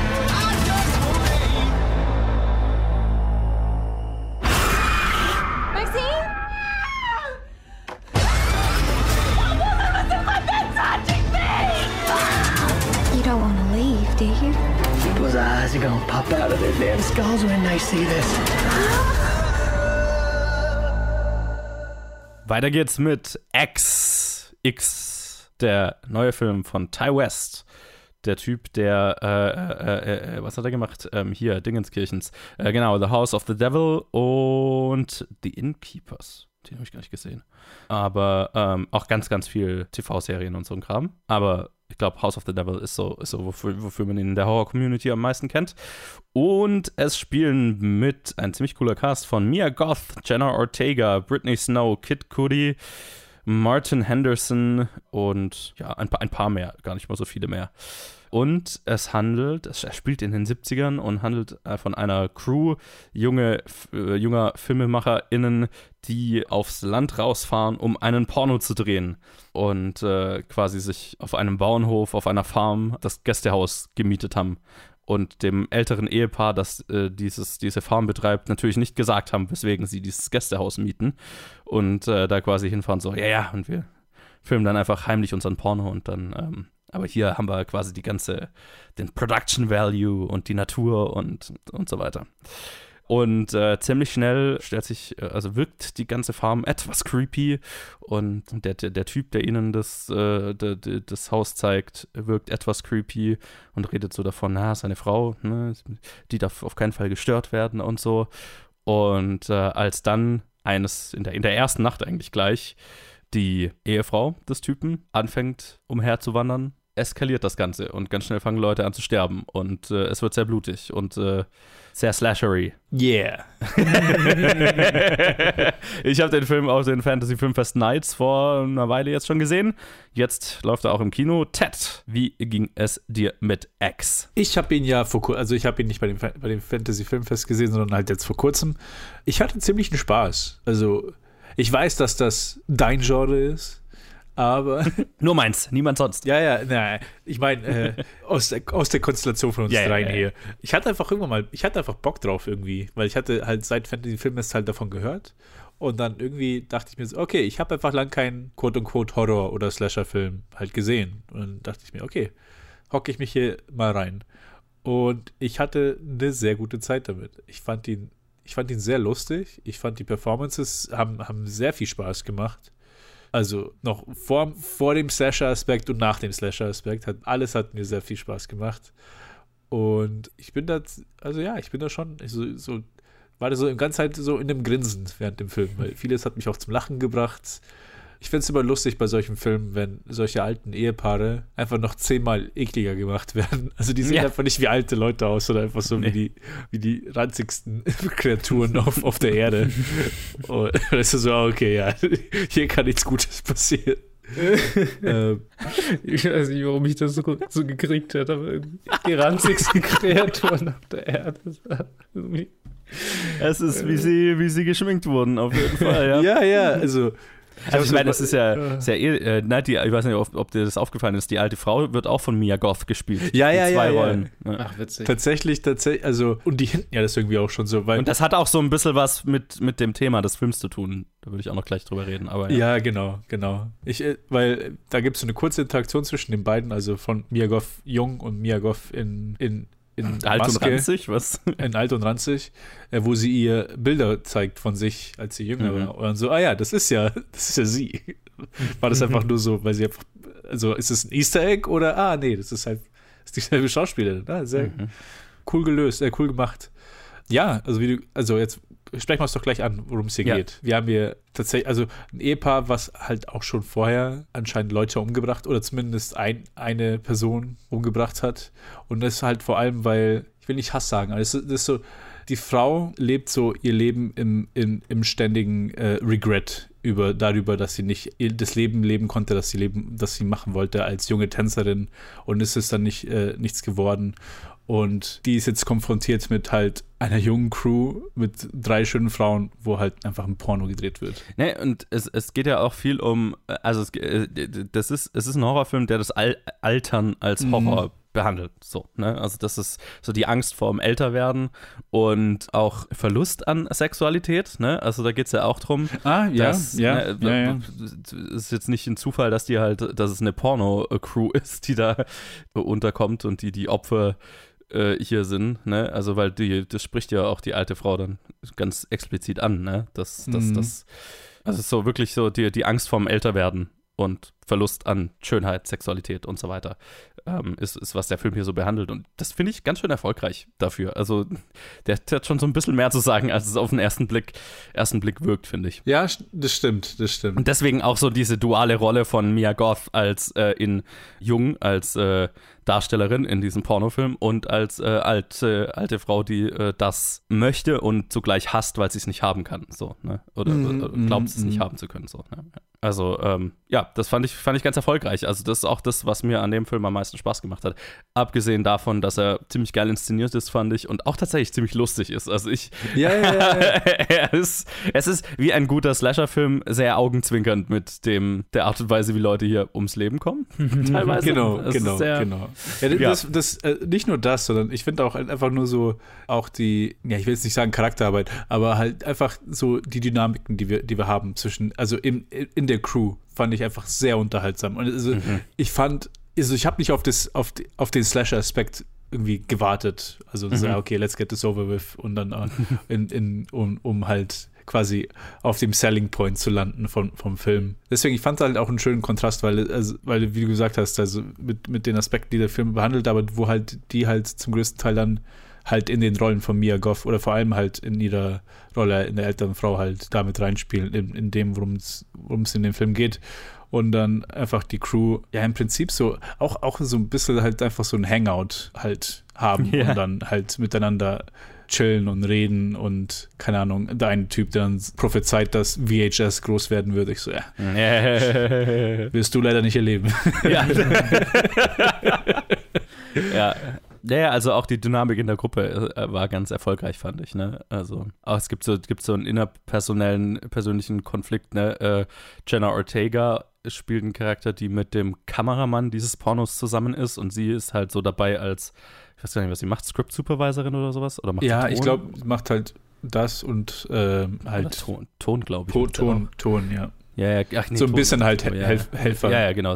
Sie ist halt so dabei und dann äh, nach einer Zeit äh, beschließt sie, also ja, eigentlich, eigentlich hätte sie eigentlich Bock mitzumachen in dem Film. So, und wie plötzlich sein, seine Perspektive auf den Film sich ganz schön ändert. Ganz schön revealing über seinen Charakter. Ja, ja, so, ein ne? richtiger, einfach so ein Switch, der geflippt Ja, ja, wird. Und so, ja. ah, okay, die, Ma die Maske ist, ist, ist gefallen. was, was auch thematisch, finde ich, ganz cool war. Also, also das mochte ich alles. Ich fand auch den, den ähm, ja, die Kills waren sehr, teilweise sehr unterhaltsam. Ich habe ja schon öfter gesagt, Slasher-Filme sind nicht meine Favorite Horror-Genre, weil ich finde sie nicht gruselig und ich fand diesen Film auch nicht gruselig. Na, nee. Überhaupt nicht. Also äh, ich, ich fand es thematisch interessant und es war sehr unterhaltsam, so die, die Kills abzufrühstücken, wann immer der Film hat versucht, versucht hat, so richtig atmosphärisch oder gruselig zu sein, das hat dann für mich nicht so gezogen, weil halt, okay, der Slasher ist hier, ist halt eine alte Frau und das, aber ist es halt auch einfach nur ein Slasher. Ne? Also es geht dann ab einem bestimmten, ein bestimmter Abschnitt dieses Films ist okay, jetzt killen wir der Reihe nach diese Charaktere weg. Mhm. Und dann zwischendurch ist, ist es thematisch dann wieder ganz interessant. Also es ist jetzt auch kein Highlight des Jahres für mich, aber er hat schon sehr viel Spaß gemacht und äh, der Cast ist halt elektrisch, fand ich. Also Ja, die, ja. die ganze Gruppe an Leuten mega, mega besetzt ähm, und einfach sehr unterhaltsam, denen dabei zuzuschauen und auch dabei zuzuschauen, wie sie der Reihe nach in die Ecke gebracht werden. So. um die Ecke gebracht wird. Ja, tatsächlich, das ist, das ist der Aspekt. Also ich, hätte- für mich war es auch einfach ein Film, der mir einfach, ich würde nicht sagen überraschend, weil ich jetzt nicht dagegen über die, bei den Filmen abgeneigt bin, weil ich finde es jetzt auch nicht gruselig oder so, aber generell, also die ziehen mich nicht so wirklich an. Und hier habe ich mich einfach mal reingesetzt und ich hatte einfach super Spaß mit dem, also hat mir einfach mega Spaß gemacht. Und ist auch eine glatte Empfehlung von mir halt für die Leute, äh, für die Fans äh, dieses Genres. Ja, die, die Fans dieses Genres wissen, äh, wer sie sind. Und da ist es definitiv, also auch un unter den Slasher-Filmen ist es einer der hochwertigeren. Mhm. Ne? Also einfach, weil der noch ein bisschen mehr zu bieten hat als das klassische Slashertum. Weil die, die, die einfach nur das klassische Slashertum sind, die tendieren auch dazu, mir nicht so gut zu gefallen. Deswegen, da, da sticht der einfach schon raus. Und äh, das ist sehr viel Ty West, habe ich das Gefühl. Und deswegen, äh, es ist ein sehr unterhaltsamer Genrefilm. Es ist kein Highlight des Jahres, aber er macht Spaß. Agreed. Cheers to that. Und- Und Cheers to that. Salut les musclés Eh oui, les flics relous sont là.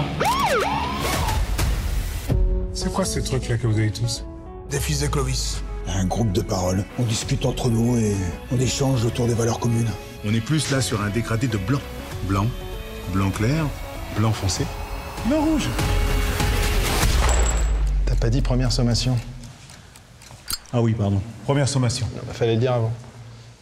Ouais, c'est trop tard. Damit komme ich zu meinem nächsten Einzelreview. Ein Film, der nicht ein größeres Gegenteil sein könnte als, die Let als, als beim letzten Einzelreview, den ich angeschaut habe. Es ist eine Netflix-Produktion, eine französische, von äh, Louis Leterrier mit Omar Sy und vielen, vielen anderen mehr, wo ich jetzt nicht all, alle ihre Namen butchern werde. Tatsächlich ist es eine Sequel zu einem Film von vor, ich glaube, 10, 12 Jahren von einem Buddy-Cop-Movie. Also Two Unlikely Partners im Prinzip. Einer, sie kommen zwar beide aus derselben, aus der, aus derselben Gegend, glaube ich sogar, aber haben einfach verschiedene Hintergründe, verschiedene Karrieren, verschiedene, verschiedene Weisen, Polizeimann zu sein oder Detektiv zu sein. Und kann man sich denken, was für eine Person Omar Sy spielt. Man kann sich dann denken, was sein Pendant sein wird. Den ersten Film habe ich nie gesehen. Den zweiten Film haben wir uns random, das ist wieder so ein Eintrag in, das sind die Filme, die meine Familie aussucht, sich anzuschauen. immer wieder schön, wenn einer auftaucht. ja, genau. Immer wieder, oh ja, ich kann mich auf was freuen. Und ja, das war auch dann der erste, wo dann die Familie selber gesagt hat, dass wir den nicht zu Ende schauen, weil wir haben uns das dreiviertel lang geschaut und gesagt, okay, die letzten 20 Minuten müssen wir uns nicht mehr geben. Das ist halt echt einfach. Es war halt einfach lame. Okay. Und ich kann ja auch nicht mal, ich kann euch nicht mal wirklich sagen, worum es wirklich geht. Es ist halt wirklich, es ist so generic, was, was den Plot angeht. Es ist so generic, was die Action und die Interaktion von den Charakteren angeht. Ah, es, es, es, hat, es hat negativen Spaß gemacht. Also es war echt so, okay, ich kann, ich weiß, ich, ich habe all, alles schon mal tausendmal besser gesehen und es ist halt echt irgendwie ein bisschen traurig dazu zu schauen. Tatsächlich ist das, der Regisseur hat eine ziemlich, ich glaube, da, da habe ich schon bei, bei den letzten, vor, vor zwei oder vier Wochen mal drüber geredet, was, dass der eine ziemlich interessante Filmografie hat. Mhm. Unter anderem mit Now You See Me, den ersten von diesen Filmen, den Edward Norton Incredible Hulk, Clash of Titans, die ersten zwei Transporter-Filme, Grimsby mit der Sacha Baron Cohen-Film und tatsächlich ist er der Fast 10 Regisseur, äh, Regisseur, der nächstes Jahr das Finale für die Fast and Furious Franchise machen wird, was für mich einfach, ja, keine Ahnung, was ich davon halte. äh, bin nicht wirklich begeistert. Ganz ehrlich, ich, ich werde es auch dabei lassen. Also, das ist so eine. Schaut euch diesen Film nicht an. er ist im besten Fall ist er absolutes Mittelmaß und so richtig, richtig generic. Oh, wobei ich hier, ich, ich muss hier aber noch betonen, okay, eine Sache, die ich hier vergessen habe, und die ist auch relativ wichtig. Meine Familie schaut sich nicht OVs an. Also haben wir uns den, Mhm. den deutschen Dub angeschaut dazu und ich glaube, der hätte es, der hat es wahrscheinlich noch ein bisschen schlimmer gemacht in meinen Augen. Vor allem, wenn es halt eine Comedy-Buddy-Cop-Film sein muss, wo halt wirklich, wo es um die Chemistry geht und wenn du halt so dein, den Lead-Schauspieler halt, wenn es ein Dub ist, dann, ja, da fehlt mir halt ein bisschen was. Vor allem halt, wenn es um Comedy geht. Nicht, dass ich jetzt Französisch spreche, aber da geht es auch viel um Timing und um alles. Sprachfluss. Naja. Ja. ja. genau. Ja, schaut euch den nicht an. Und basierend auf dem Review vielleicht fast, fast, fast, das Fast-Finale können wir auch, können wir auch vergessen. Nächstes Jahr. Aber basierend auf dem letzten Fast and Furious-Film können wir das sowieso schon vergessen. Also, ach. Ja, das war mein zweites wann, äh, wann, wann war der letzte wirklich gute Film mit Omar Sy? Weil eigentlich ist er ein ganz charismatischer Schauspieler, aber er macht so viel solches Zeug. Meine Eltern mochten Lupin.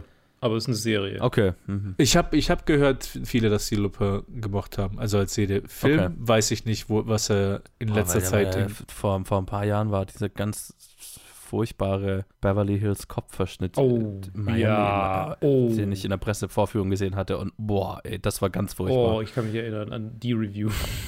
Ja, also, aber das war halt auch genau sowas, wie du jetzt beschrieben hast. Also, boah und ich habe das Gefühl, er macht lauter solche Sachen. Also äh, gut für ihn, gut für ihn, er arbeitet. Aber ich meine, er wird bezahlt. Ich glaube, er ist also, tendenziell besser als das, was er macht. Ja. So. Also, Wahrscheinlich. Also ja. ich habe jetzt gerade auf, auf Letterbox geschaut. Noch dieses Jahr noch ein Film, der kommt für ihn oder noch äh, zwei Filme. Ist, er ist ja bei Jurassic World dabei. Ah, ich weiß okay. nicht, wie groß seine Rolle da ist. Mhm. Er war ja anscheinend beim letzten Jurassic World dabei. Lol, habe ich schon vergessen, was?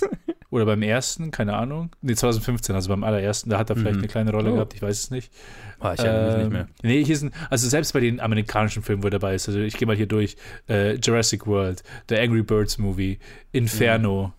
Transformers, was auch immer, The Last Night. Uff. Äh, ja, also, was aber jetzt äh, neben denen kommt, anscheinend dieses Jahr ist er auch in einem Ersten Weltkriegsfilm wo er einen Soldaten spielt. Also, das ist dann wieder was ganz was anderes. Also, das wäre. Das könnte nicht uninteressant sein, ne? Genau.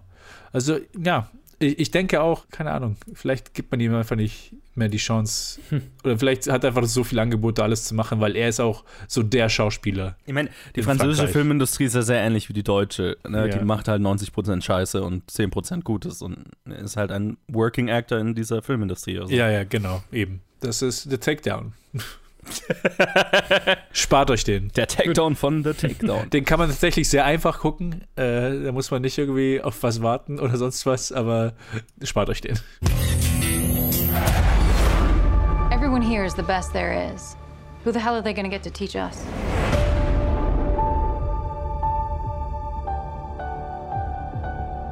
Captain Pete Maverick Mitchell. Let me be perfectly blunt. You are not my first choice. You are here at the request of Admiral Kazansky, aka Iceman. He seems to think that you have something left to offer the Navy. What that is, I can't imagine. With all due respect, sir, I'm not a teacher. Just want to manage expectations. What the hell? Good morning, aviators. This is your captain speaking. And we're off. Here we go. In three, two, one.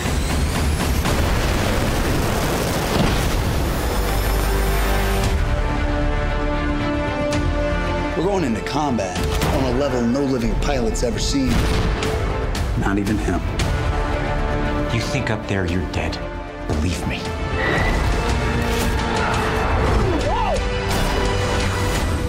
My dad believed in you. I'm not gonna make the same mistake. Ich habe nochmal Whisky nachgeschenkt, weil es geht weiter mit Top Gun Maverick, dem, ja, ich wollte gerade sagen, größten Blockbuster der, der, ja, aber das ist debatable, je nachdem, wie man wertet. Jedenfalls, Tom Cruise sitzt wieder in einem Kampfflieger und das wortwörtlich in äh, dem Sequel zu Top Gun, dem, was, 30, 30 Jahre späteren Sequel, wann war Top Gun? 80er irgendwann. Kommt gut hin, ja. 40 Jahre späteres Sequel. Wer sich nicht an den ersten Top Gun erinnert, da geht es um, also Top Gun ist eine, ist eine wirklich existierende Flugschule der US Navy, wo die Besten der besten Kampfpiloten ausgebildet werden. Und im ersten ging es halt um, um eine Gruppe dieser, dieser Piloten, einer davon Tom Cruise, die halt lernen müssen, weil sie halt alle so Hotshot-Macho-Idioten sind, äh, die über den Film lernen müssen, zusammenzuarbeiten. Und that's pretty much it. Und dann gibt es äh, ganz viel spektakuläre Dogfights gegen einen nie benannten Gegner, der auch spektakuläre Piloten hat. Und Top Gun Maverick ist dasselbe mit einer neuen Generation. Es geht um wieder um Tom Cruises Charakter, um äh, Maverick, der ja so ein bisschen am Ende seiner, seiner äh, Karriere steht, weil er es immer verhindert ha hat, dass er befördert wurde, äh, wird. Also er ist quasi an einem Punkt in seiner Karriere, wo er, also weil er sich halt im Cockpit am wohlsten fühlt und eigentlich so vom, vom, von seiner, der Länge seiner, seiner Armeezeit müsste er eigentlich inzwischen Admiral sein oder whatever. Äh, ne? Also wird ihm auch gesagt, also er, warum er denn, äh, er muss ja aktiv verhindert haben, dass er, dass er befördert wird, wenn er in seinem Alter immer noch an dieser Position ist, wo er ist.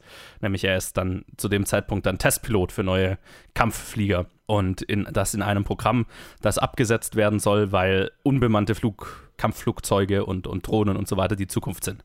Und er ist natürlich von der alten Schule und möchte das nicht.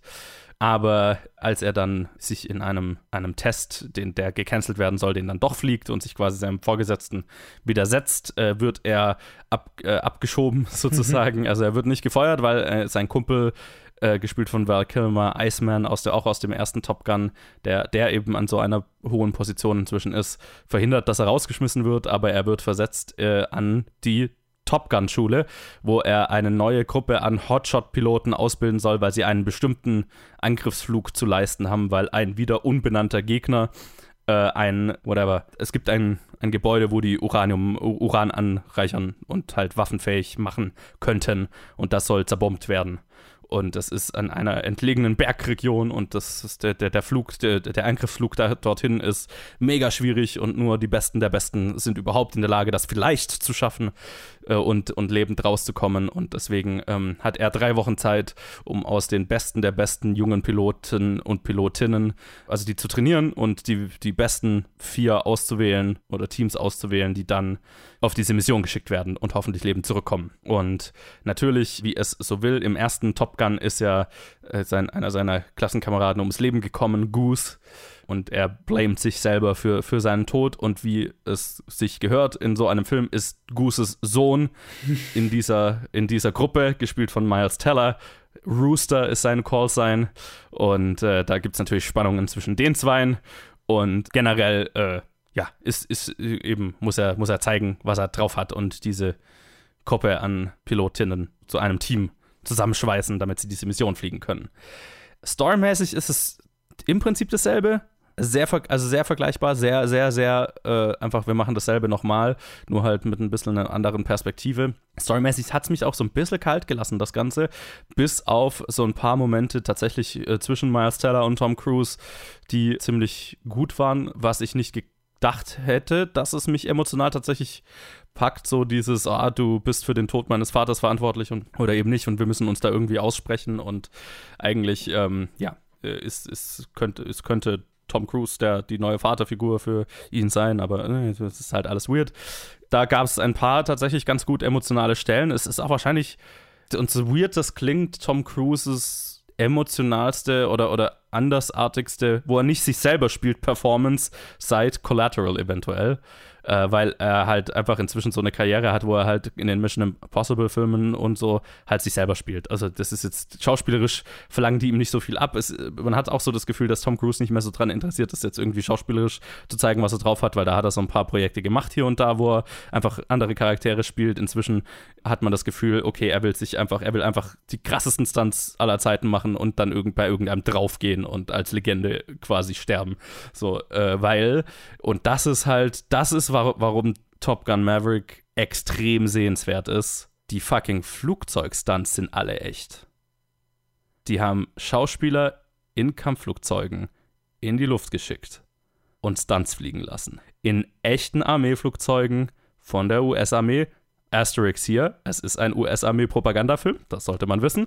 Da, da, das ist as, es. Das as, war der erste auch. As you might uh, expect at this point. Ja, also da, ne, das, der, der erste war ja auch so, oh, da war hinterher so klar, oh, nach, nach, Top, nach dem ersten Top Gun sind irgendwie Rekrutierungszahlen bei der äh, Marine in die Höhe geschossen, weil der halt so die, ja, die, die, die halt so Geld da hat stehen lassen. Das macht er hier auch. Aber Junge, Junge, Junge, das sind Aufnahmen, die hast du noch nicht gesehen. Die haben Kameras auf Kampfflugzeuge geschnallt, die Schauspieler da reingehockt und zwar dann bei den meisten wohl so, also Tom Cruise hat das Ding wohl größtenteils selber geflogen. ja. Und die bei den anderen saß halt, also ne, es waren so zwei Sitzer, wo dann quasi der Schauspieler vorne saß und ein echter Pilot hinten drin. Aber die sind, die fliegen damit. Und die fliegen die, die Manöver und so. Und es fühlt sich einfach anders an.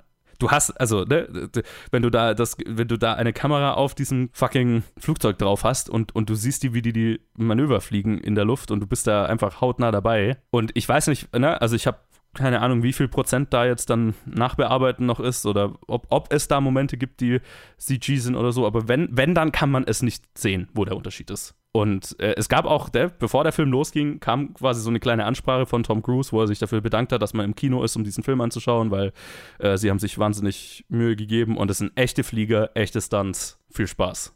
Und das ist, das ist krass. Und dafür, da ziehe ich wirklich meinen Hut davor, weil, also, das ist das ist, das ist, also das macht diesen Film tatsächlich so ein bisschen zu einem einzigartigen Erlebnis, weil das, das hast du so noch nicht gesehen. Also es gab ja auch diesen Mission Impossible Film, wo Tom Cruise mal außen an einem Flugzeug dran hing, während das abhebt und fliegt, was sie ja auch echt gemacht haben, ne? Wo er wirklich an diesem Flugzeug dran hing und die Kamera hing am Flugzeug dran und so. Oder im, im letzten Mission Impossible, wo, wo sie einen Halo-Jump quasi aus der, was war Stratosphäre oder so gemacht haben. Ein, ein One-Take, den sie auch echt gemacht haben, ne, wo der Kameramann mit Tom Cruise und dem anderen Schauspieler aus dem Flugzeug springt.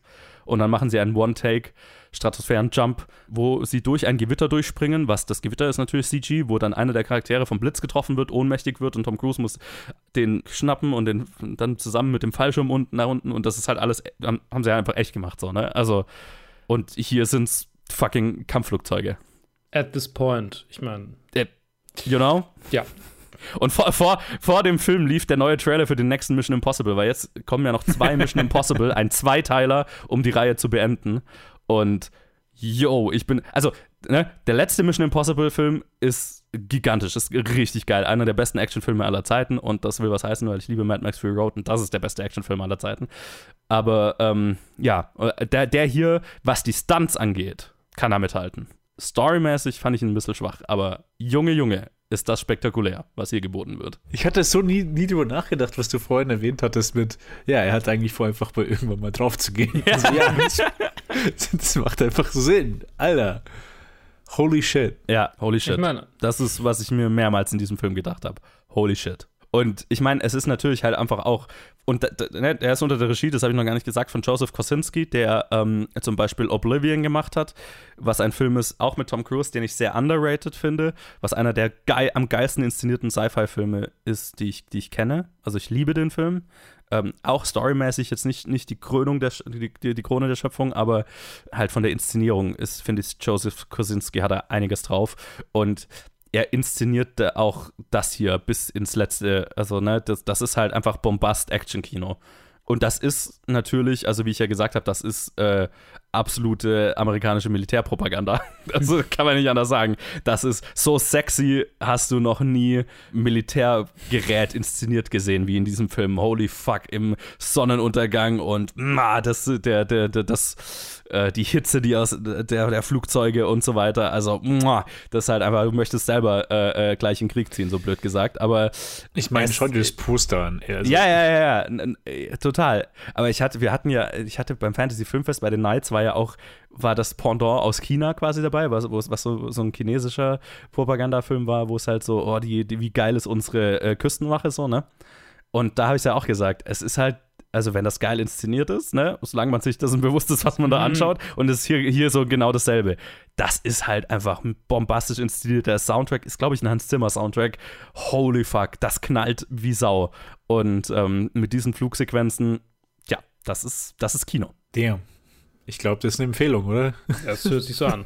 es, es an. ist eine Empfehlung. Also es ist, es, es ist ein Film, den schaust du nicht für die Story. Das finde ich so ein bisschen schade, weil halt mit diesen Actionsequenzen, wenn jetzt noch eine Story dabei gewesen wäre, die noch wirklich was zu sagen hätte oder was, was Interessantes ähm, zu liefern hätte. Also es gibt einen Love Interest, gespielt von Jennifer Connelly, genau. Sie ist sehr gut. Sie ist halt einfach ein 0815 Love Interest so ein bisschen. Die Dynamik zwischen den beiden ist ganz interessant, wobei natürlich Tom Cruise der sexloseste Filmstar aller Zeiten ist. Also mhm. Tom Cruise hatte noch nie sexuelle Chemie mit irgendeiner Darstellerin auf, in irgendeinem Film. Es ist ist immer weird, wenn, wenn irgendwie Tom Cruise in einer Szene sexuelle Anziehung mit, mit einer Darstellerin haben soll, aber es fühlt sich nie so an. Und es gibt eine sehr weirde Sexszene zwischen den beiden.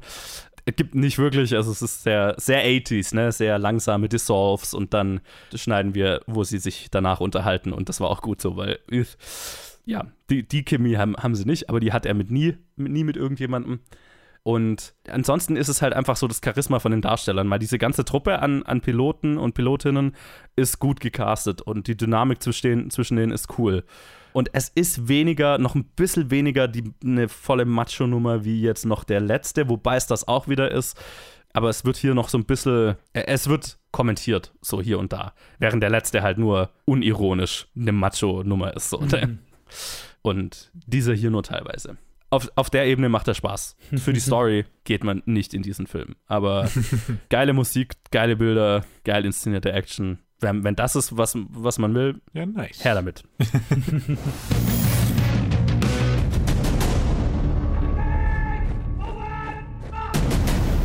Scott ద్వారా వారు మా ఆదిలాబాద్ వచ్చినప్పుడు ఓ చిన్నపిల్లని తీసుకొచ్చారు మీరు తీసుకొచ్చింది గోండ్ల పిల్లనండి అయితే వాళ్ళకి ఏమైనా రెండు కొమ్ములు ఉంటాయా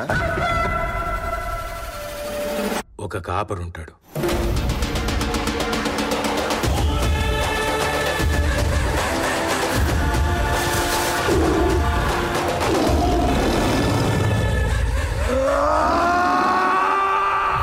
పులిని పట్టుకోవాలంటే వేటగాడు కావాలి.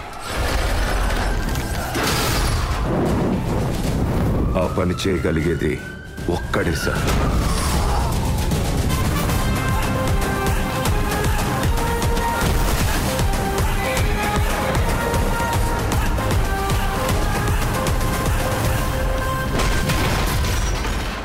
Apropos geil inszenierte Action. äh, RRR, Rise, Raw Revolt oder zehn verschiedene Titel in verschiedenen Sprachen, Hindu, Hindi und anderen Sprachen der Region, der Regionen, der Länder, der angrenzenden Länder, die irgendwie alle dann mit RRR anfangen und thematisch passen. Habe ich gerade gelesen, ist ein Film von SS Rajamouli mit äh, Ramcharan, N.T. Rama Rao Jr. und vielen mehr, deren Namen ich nicht auch noch butchern will, aber es sind die zwei Hauptdarsteller, die zu männlichen. Es ist ein Action-Epos über fucking drei Stunden, sieben Minuten und es geht um äh, Aufständische im britischen Imperialismus in Indien, die aus zwei verschiedenen Perspektiven zueinander finden. Nämlich einmal ein Mann, der sehr klischeehaft und wie Ted äh, in seinen, in seinen Letterbox-Reviews mich drauf gestoßen hat, sodass ich ein bisschen nachforschen konnte, schon also ein bisschen so ein so sehr, so sehr, ein bisschen der edle Wilde mäßig irgendwie dargestellt. Nicht mal der edle Wilde, aber halt so, ja, so, okay. Problematisch dargestellter Typ. Böse britische Imperialisten, sie entführen ein Mädchen aus seinem Dorf, er will sie befreien und trifft dann auf einen anderen Typen, der, äh, sind beide Superhelden übrigens, die Motorräder mit einer Hand irgendwie durch die Gegend schleudern können und so ein Scheiß. äh, und äh, der, der andere ist aber in britischer, äh, im britischen Employ und ein Offizier und schlägt einen kompletten Aufstand von fucking 100.000 Menschen allein mit bloßen Fäusten nieder. Damit wird er vorgestellt. Das ist die erste Szene, in der wir ihn kennenlernen. Und die zwei treffen aufeinander und retten mal random irgendwie so ein Kind vor einem herabstürzenden Zug oder so. Äh, mhm. Ja, ja, was man halt so macht. Und ähm, ja. Äh, es gibt auch Love Stories. Es wird gesungen, es wird getanzt. Was hat dieser Film nicht? Das, ist eine gute, das Frage. Ist eine gute Frage, ja. Äh, einen einzigartigen Plot, nee, auch den. nee, Quatsch. Äh, tatsächlich so am Ende des Tages äh, sind, die, sind die Beats vermutlich die äh, schon irgendwie bekannten aus halt so Action-Epos. Zwei Männer, die eigentlich zueinander finden sollten. Hashtag uh, No Homosexuals Here aber am Ende dann irgendwie auf unterschiedlichen Seiten sind, aber eigentlich doch so gut miteinander befreundet wären und ah, ah Melo, Melodrama. Also ja, es, ist kein, es gibt eigentlich kein Genre, außer vielleicht Horror, dem dieser Film nicht irgendwie so ein bisschen äh, sich versucht, äh, da einzu, einzubinden. Aber es ist vor allem Action. Obwohl es halt schon Horror ist aus der Sicht von, von ihren Feinden. Das, ja. es wird ein Slasher-Film, ja. was, wenn es darum geht, ja. Und äh, was für der Brit britische Soldaten abzuschlachten. Ja, der, nicht nur britische, ich meine, ja, am Anfang, wo er die Ausständischen dann niederknüppelt, ja, alle, das ist auch ganz schön heftig. Da sterben auch einige.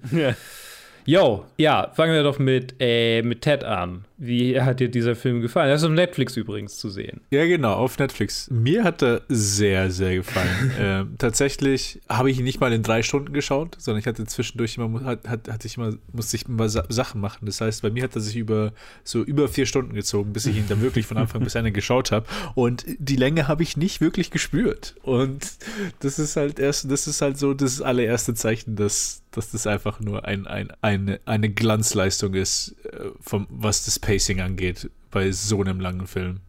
Und ja, erstens das. Zweitens, äh, die Sachen, die, die, du vorhin kurz angesprochen hattest, die mir, die mir nicht so gefallen hatten, das waren also ja dieses Noble Savage und, und dann ging es halt dann in die Richtung von, ja, es ist halt, es ist Tollywood und also Tolly, to, hier jetzt Tollywood genannt, weil es mhm. äh, in einem anderen Zentrum äh, gemacht wird, nicht in Bombay, Mhm, okay. wo Bollywood ist, sondern äh, in, einer- in einer anderen Region Mhm. von Indien, wo Telugu gesprochen wird, also auch eine andere Sprache. Ah, okay.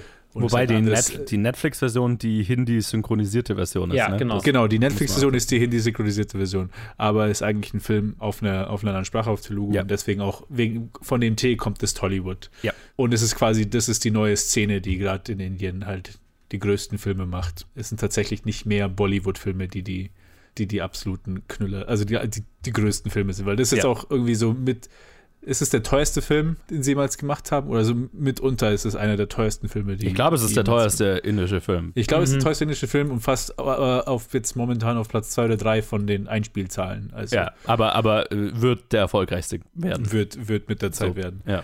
Nee, also wie gesagt, äh, ich das, der Rest ist dann eher so damit, dass ich so ein bisschen was von der jetzigen Situation halt in Indien weiß und dass man mit dem Hindutva-Regime, das sie da haben und das jetzt ja auch Tollywood oft mal oder generell diese Blockbuster-Filme gut das Status quo da heranziehen. Äh, nicht heranziehen.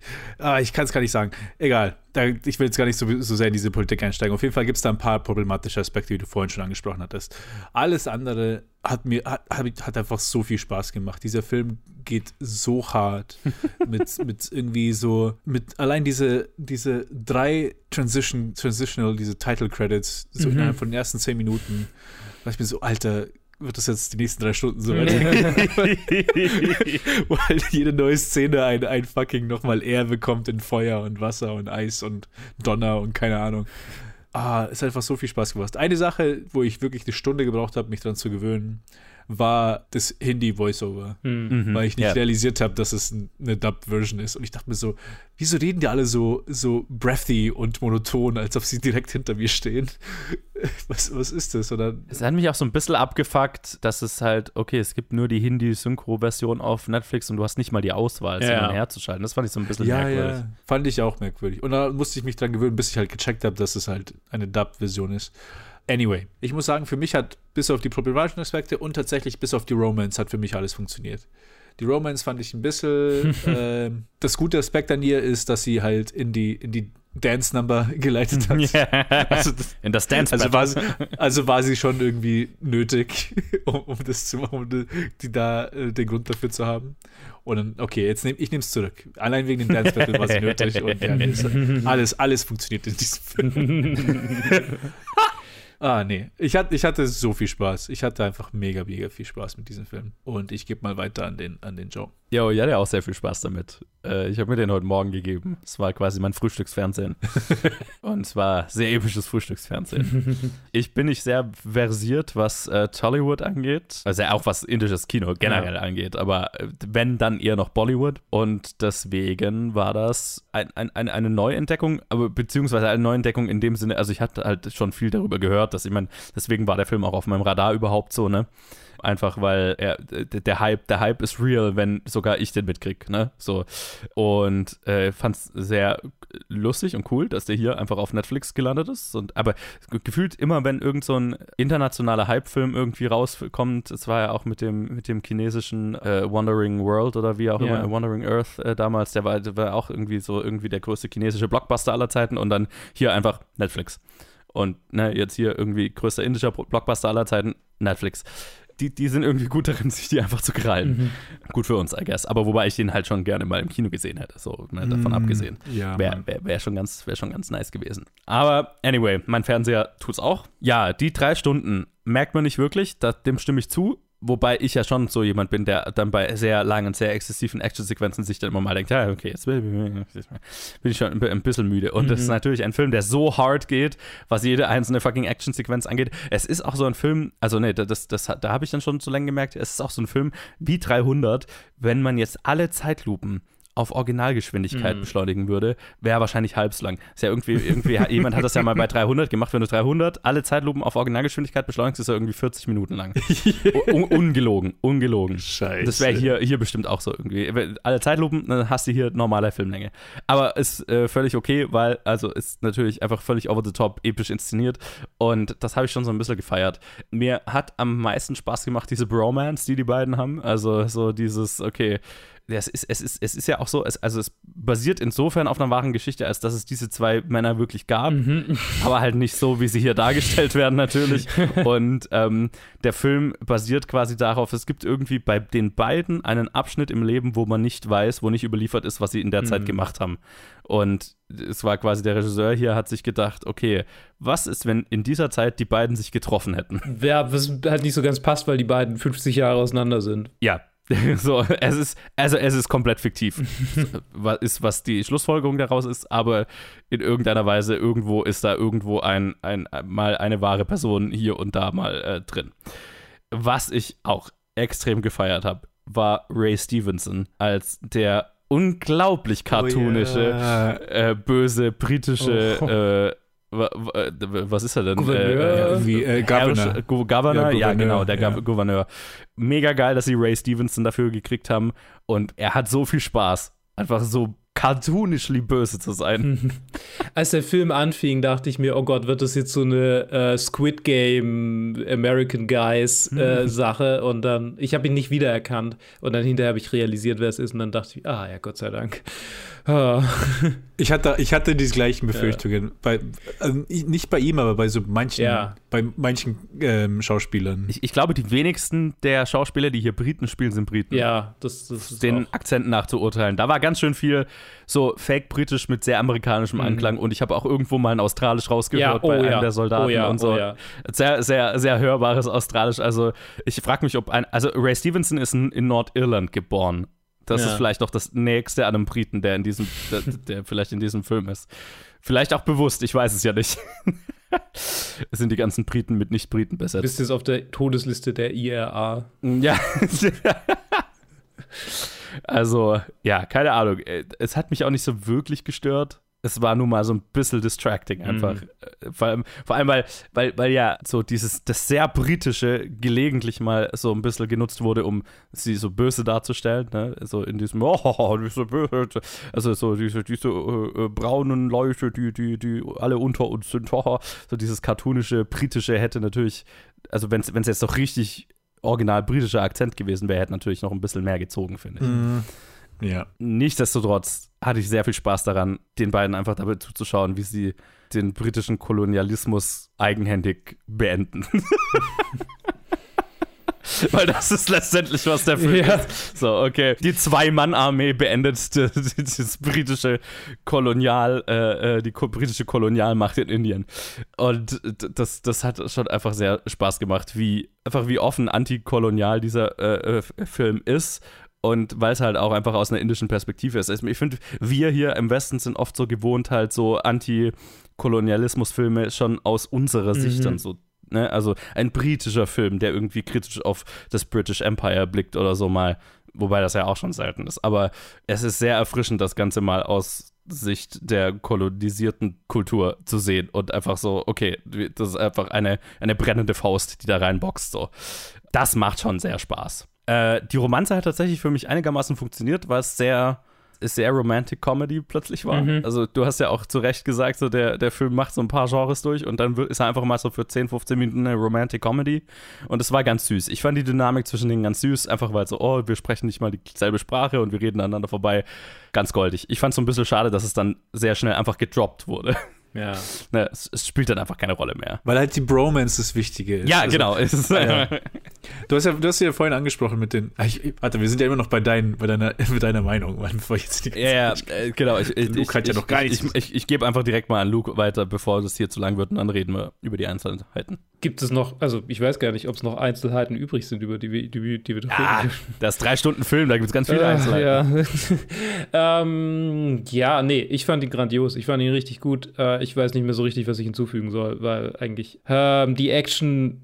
Ich meine, ich, seit das irgendwie durch YouTube-Videos in mein, in mein Bewusstsein gespült wurde, dass indische Actionfilme existieren, in denen die Regeln der Physik noch mehr außer Kraft gesetzt werden, als in, äh, wie heißen die, die, die, die, ähm, die Shanghai-Shaolin-Filme, wie heißen sie? Äh, ja, äh, die, äh, du meinst, ähm, ja. Ja, die, diese. Fucking Crouching Ti- Tiger Hill. Ja, genau, die, die, äh, dieses ganze Genre, da gibt es ja so ein ähm, ganzes Ding. Fuck, die haben einen Namen, Ja, aber die- die- gerade auch nicht Wushu, ein. oder? Wu, ja, Wu- Wusha? Wusha? Wushu? Wusha? Wushu?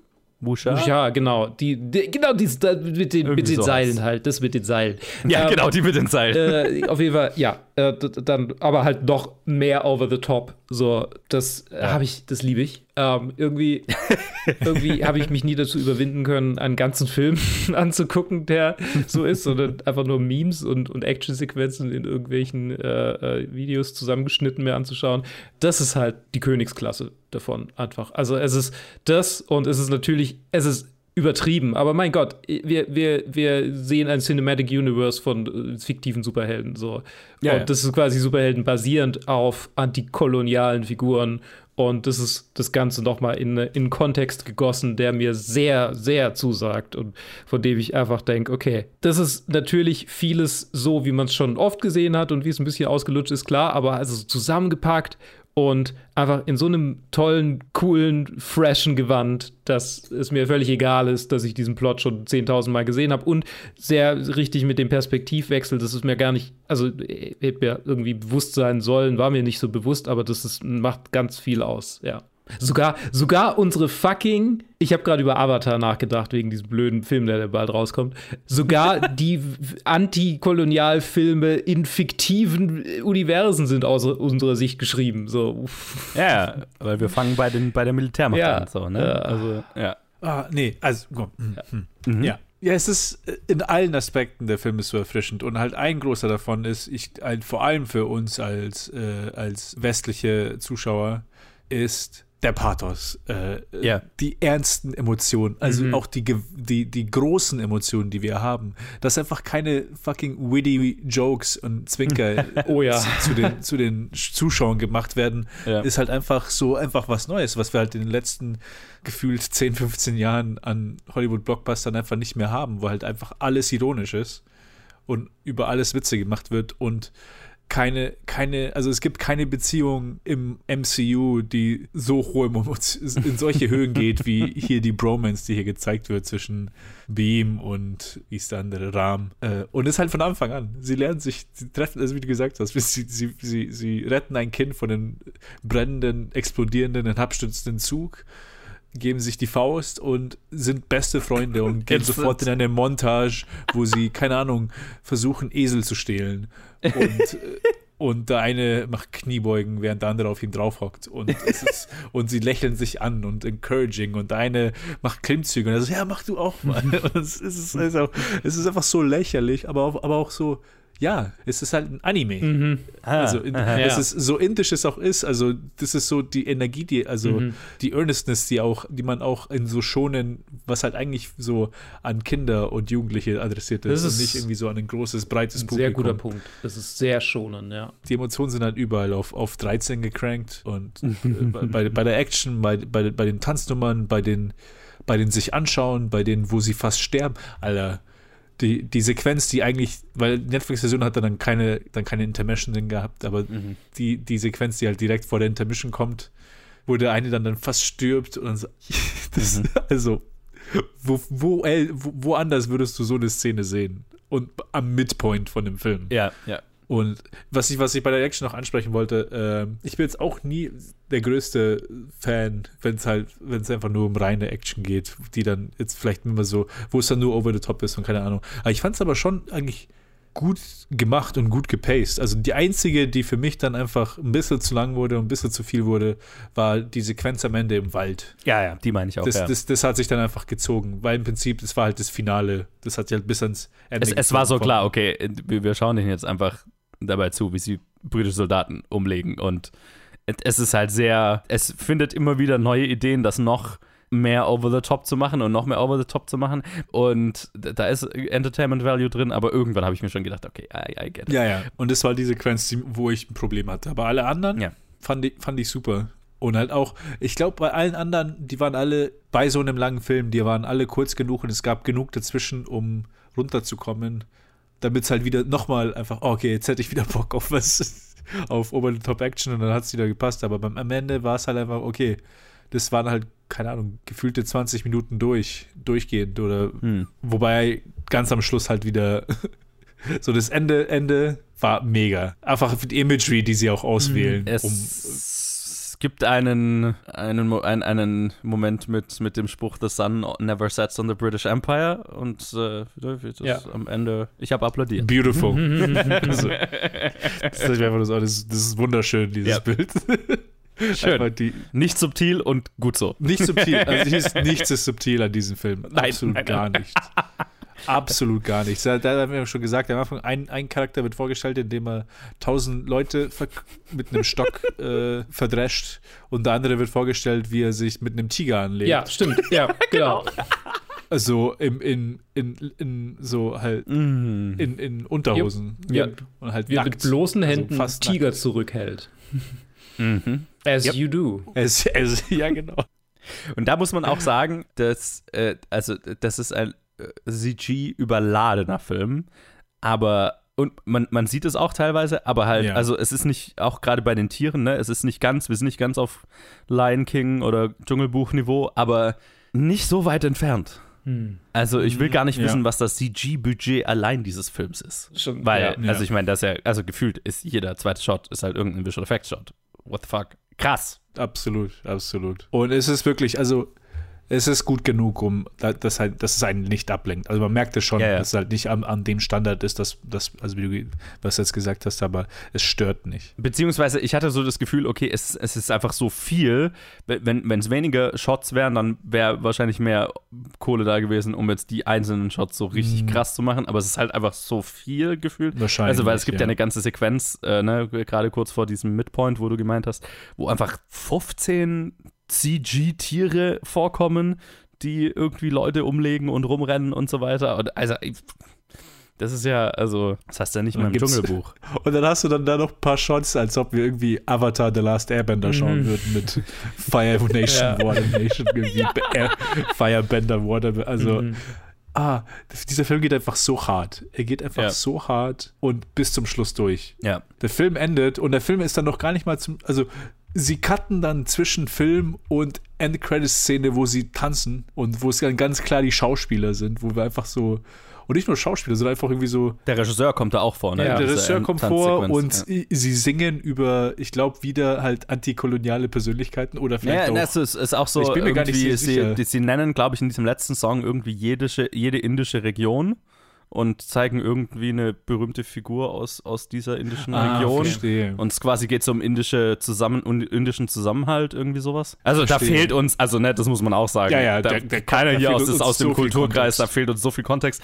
Auch das, auch das habe ich das Gefühl, fehlt, ist mit ein Grund, warum mir dieser letzte, diese letzte Kampfsequenz wahrscheinlich so ein bisschen lang vorkam, weil das wohl halt total aufgeladen ist mit Hindu- Hindu-Mythologie und so weiter, Mhm.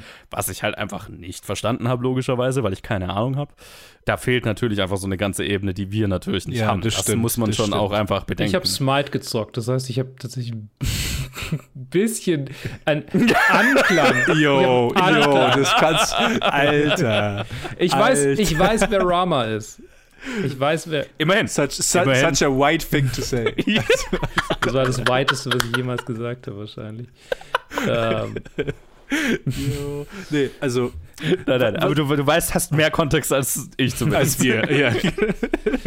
unter den Blinden ist der Weil ich habe hab, ich hab. Hermann Hesse Siddhartha Ja, gelesen. genau. Ich kann hier, ich kann hier mitreden. Rama hat einen Nee, Pfeil und einen was, Bogen. was, ich, was ich so lustig finde auch am Ende ist, dass die Dancing-Sequence, wie wir sie eigentlich nur noch aus irgendwie Musicals und, und so Mamma Mia kennen, Ja. dass die anfängt noch bevor sie wirklich die letzten Shots aus dem wirklichen Film zeigen. Dann, sie schotten dann hin und her und das ist so eine Sache, die ich, die mich so überrascht hat. Weil einfach ist, alles ist nur drauf, jeder einzelne Shot ist nur drauf versiert, den maximalen Impact zu haben. Und das hatte ich dann realisiert bei der, bei der Tanzsequenz, wo erstmal das Lied ist Hammer, wie sie tanzen ist, ist so gut, es ist, all, es ist ein Spektakel dazu zu schauen, aber was hier ein Unterschied ist zwischen, äh, zu den, zumindest zu den 2000er Bollywood-Filmen, die ich kenne, leider danach, die neueren kenne ich nicht, aber so die großen 2000er Bollywood-Filme, da gibt es zumindest, gibt es da so einen halben Versuch, Kontinuitäten der, der Tänze aufzubauen. Mhm. Und nicht irgendwie von, von Shot zu Shot sind alle Charaktere einfach irgendwo und teleportieren einfach hin und her. Also einfach kein Shot hat mit dem vorigen und mit den nachrigen irgendwas zu tun in der Tanzsequenz, sondern jeder einzelne ist da nur dazu konzipiert, so hart wie möglich zu gehen. Ja, ja, und ja, ja. Es ist, also das auch, also es hat ist mehr ein Musikvideo, als dass es irgendwie in einem, in den Film reinpasst. Aber war einfach geil. Ja, also genau, äh, lass mal kurz über das Dance Battle reden, so das so in der Mitte des Films irgendwann Mhm. vorkommt, weil hui, also wusste nicht, dass ich, dass das, dass das ein Wunsch von mir war, irgendwann den Kolonialismus in Form eines Dance Battles äh, äh, be bezwungen zu sehen, aber here we are. Mhm. Ich habe es äh, ziemlich gefeiert und es war wohl halt so, also das, der, der Tanz, der da aufgeführt wird, war wohl was, was sie vor dem Film schon released hatten und was wohl auch so ein riesen TikTok-Ding war. Ah, okay. Also den nachzuahmen, wo dann halt einfach im Kino die Leute ausgeflippt sind, wenn, wo diese Tanzsequenz dann losging und mitgemacht haben und bla. Also ich habe so ein paar, also kann ich auch nur empfehlen, auf YouTube Reaction-Videos aus, Kino, aus Kinos anzuschauen, ähm, von Leuten, wie, also generell, wie sie auf diesen Film reagieren, ne? aber auch speziell auf diese Szene. Das ist schon, das kennen wir ja nur aus irgendwie, okay, Avengers Endgame Portalszene, wenn Leute irgendwie im Kino austicken.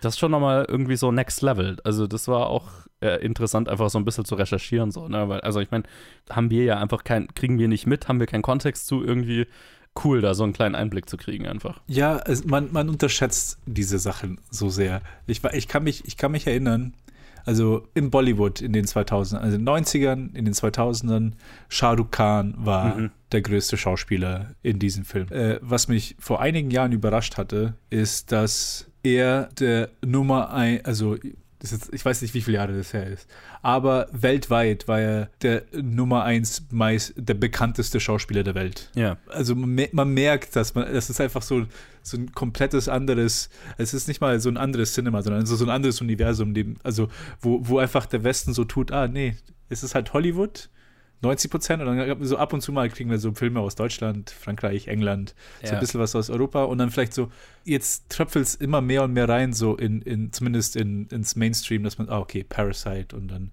hört man immer mehr und mehr von internationalen Filmen, aber die waren schon immer riesig. Nur halt, die waren halt nicht hier riesig. Ja, der Filmmarkt hier ist so gesättigt, ne? Mhm. Also das, das ist nicht Ja, das ist so schwer- Bedürfnis, schwer hier reinzukommen, Da, ja. da was anderes reinzukommen. Deswegen genieße ich es immer, wenn, wenn wirklich sowas durchbricht, ne? Also wie der hier oder eben, ja, die, die chinesischen Filme, die immer mal durchkommen oder jetzt auch ganz vermehrt koreanisches Kino. Ich meine, japanisches sowieso, das Ja. ist mal außen vor genommen, weil das hat einfach einen gigantischen Fußabdruck ohnehin schon, aber Mhm, ja, mhm. nicht westliches Kino, wenn das wirklich so einen Mainstream-Durchbruch mal hat. Wa wa was immer mehr passiert, also deswegen, das, das kann uns ja nur gut tun.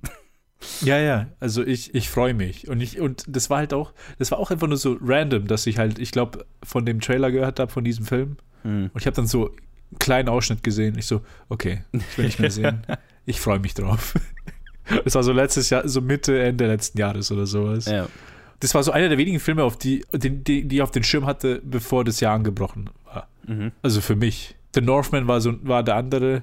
Ich glaube, Everything Everywhere All at Once habe ich erst so wirklich den Hype mitbekommen, als, als es angefangen hat. Weil Mhm. davor habe ich nicht wirklich was vom Film gehört. Aber das ist so, das ist so einer von den Filmen, auf die ich mich gefreut habe. Und normalerweise passiert das nicht. Ja. Dass, dass, es, dass ich nicht so eine Watchlist habe von was, was meistens, was, dass da nicht, dass da viele Nicht-Hollywood-Filme drin sind. Ja. Es, es ist schön, ist einfach schön. Und ich bin auch sehr froh, dass der hier, dass sie ihn auch direkt auf Netflix gepackt haben und ich hoffe, viele Leute schauen sich den an. Ich kann ihn auch nur wärmstens empfehlen. Ich finde, es, einfach- es ist einfach ein Ereignis, diesen Ja, zu sehen. Ich meine, ne, so, so sehr ich den gerne in einem Kino gesehen hätte, eigentlich was Besseres kann so einem Film eigentlich nicht passieren, als auf Netflix Ja. zu landen, weil das halt einfach die größtmögliche internationale Zugänglichkeit Mhm. ermöglicht. Ne? Also so, so, so sehr ich so ein Hybrid-Release gerne gehabt hätte für mich selber, aber für den internationalen Hype und den internationalen Impact kann ihm eigentlich nichts, also kann eigentlich nichts Besseres passieren. Wenn er auch entsprechend Absolut. beworben wird. Ich habe das Gefühl, so dieser chinesische damals ist so ein bisschen untergegangen. Ja. Äh, weil der einfach, der wurde so ein bisschen auf Netflix gedroppt. Der hier hat schon so ein bisschen eine Hype-Maschine Bisschen, dahinter. bisschen. Aber also ich muss sagen, ich glaube, also mir wurde jetzt nicht so direkt vorgeschlagen von Netflix direkt so. Der jetzt Ich hier hab- oder ja, der hab andere damals? Beide. Äh, ja.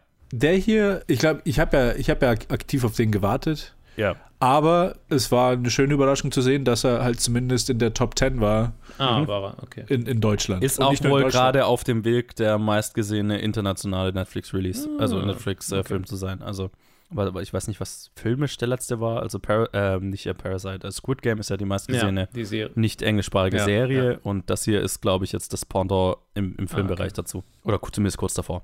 Ja. Nice. Freut mich. Ja. Nice. Ich würde sagen, das war eine sehr warme Empfehlung von RRR von uns. Übrigens auch sehr lustig. Habt ihr, wisst ihr, wie dieser Titel zustande kam? Äh, ja, ja, ich habe es vorhin versucht anzureißen, aber ich konnte es nicht so gut äh, erzählen, bitte.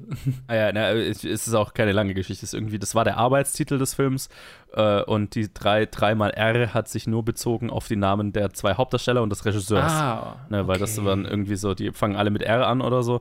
Und ähm, sie haben keinen besseren Titel gefunden, also haben sie quasi das zum offiziellen Titel gemacht und halt in jeder Sprache gibt es dann halt drei Worte, die mit R anfangen und die das irgendwie widerspiegeln. Irgendwie thematisch anreißen. Im Englischen halt eben Rice Raw Revolt. Mhm. Was ja gut passt. Also, und es ist auch irgendwie, es macht ihn auch irgendwie einzigartig. Ne? Hast du von dem Film RRR, RRR Ja. gehört?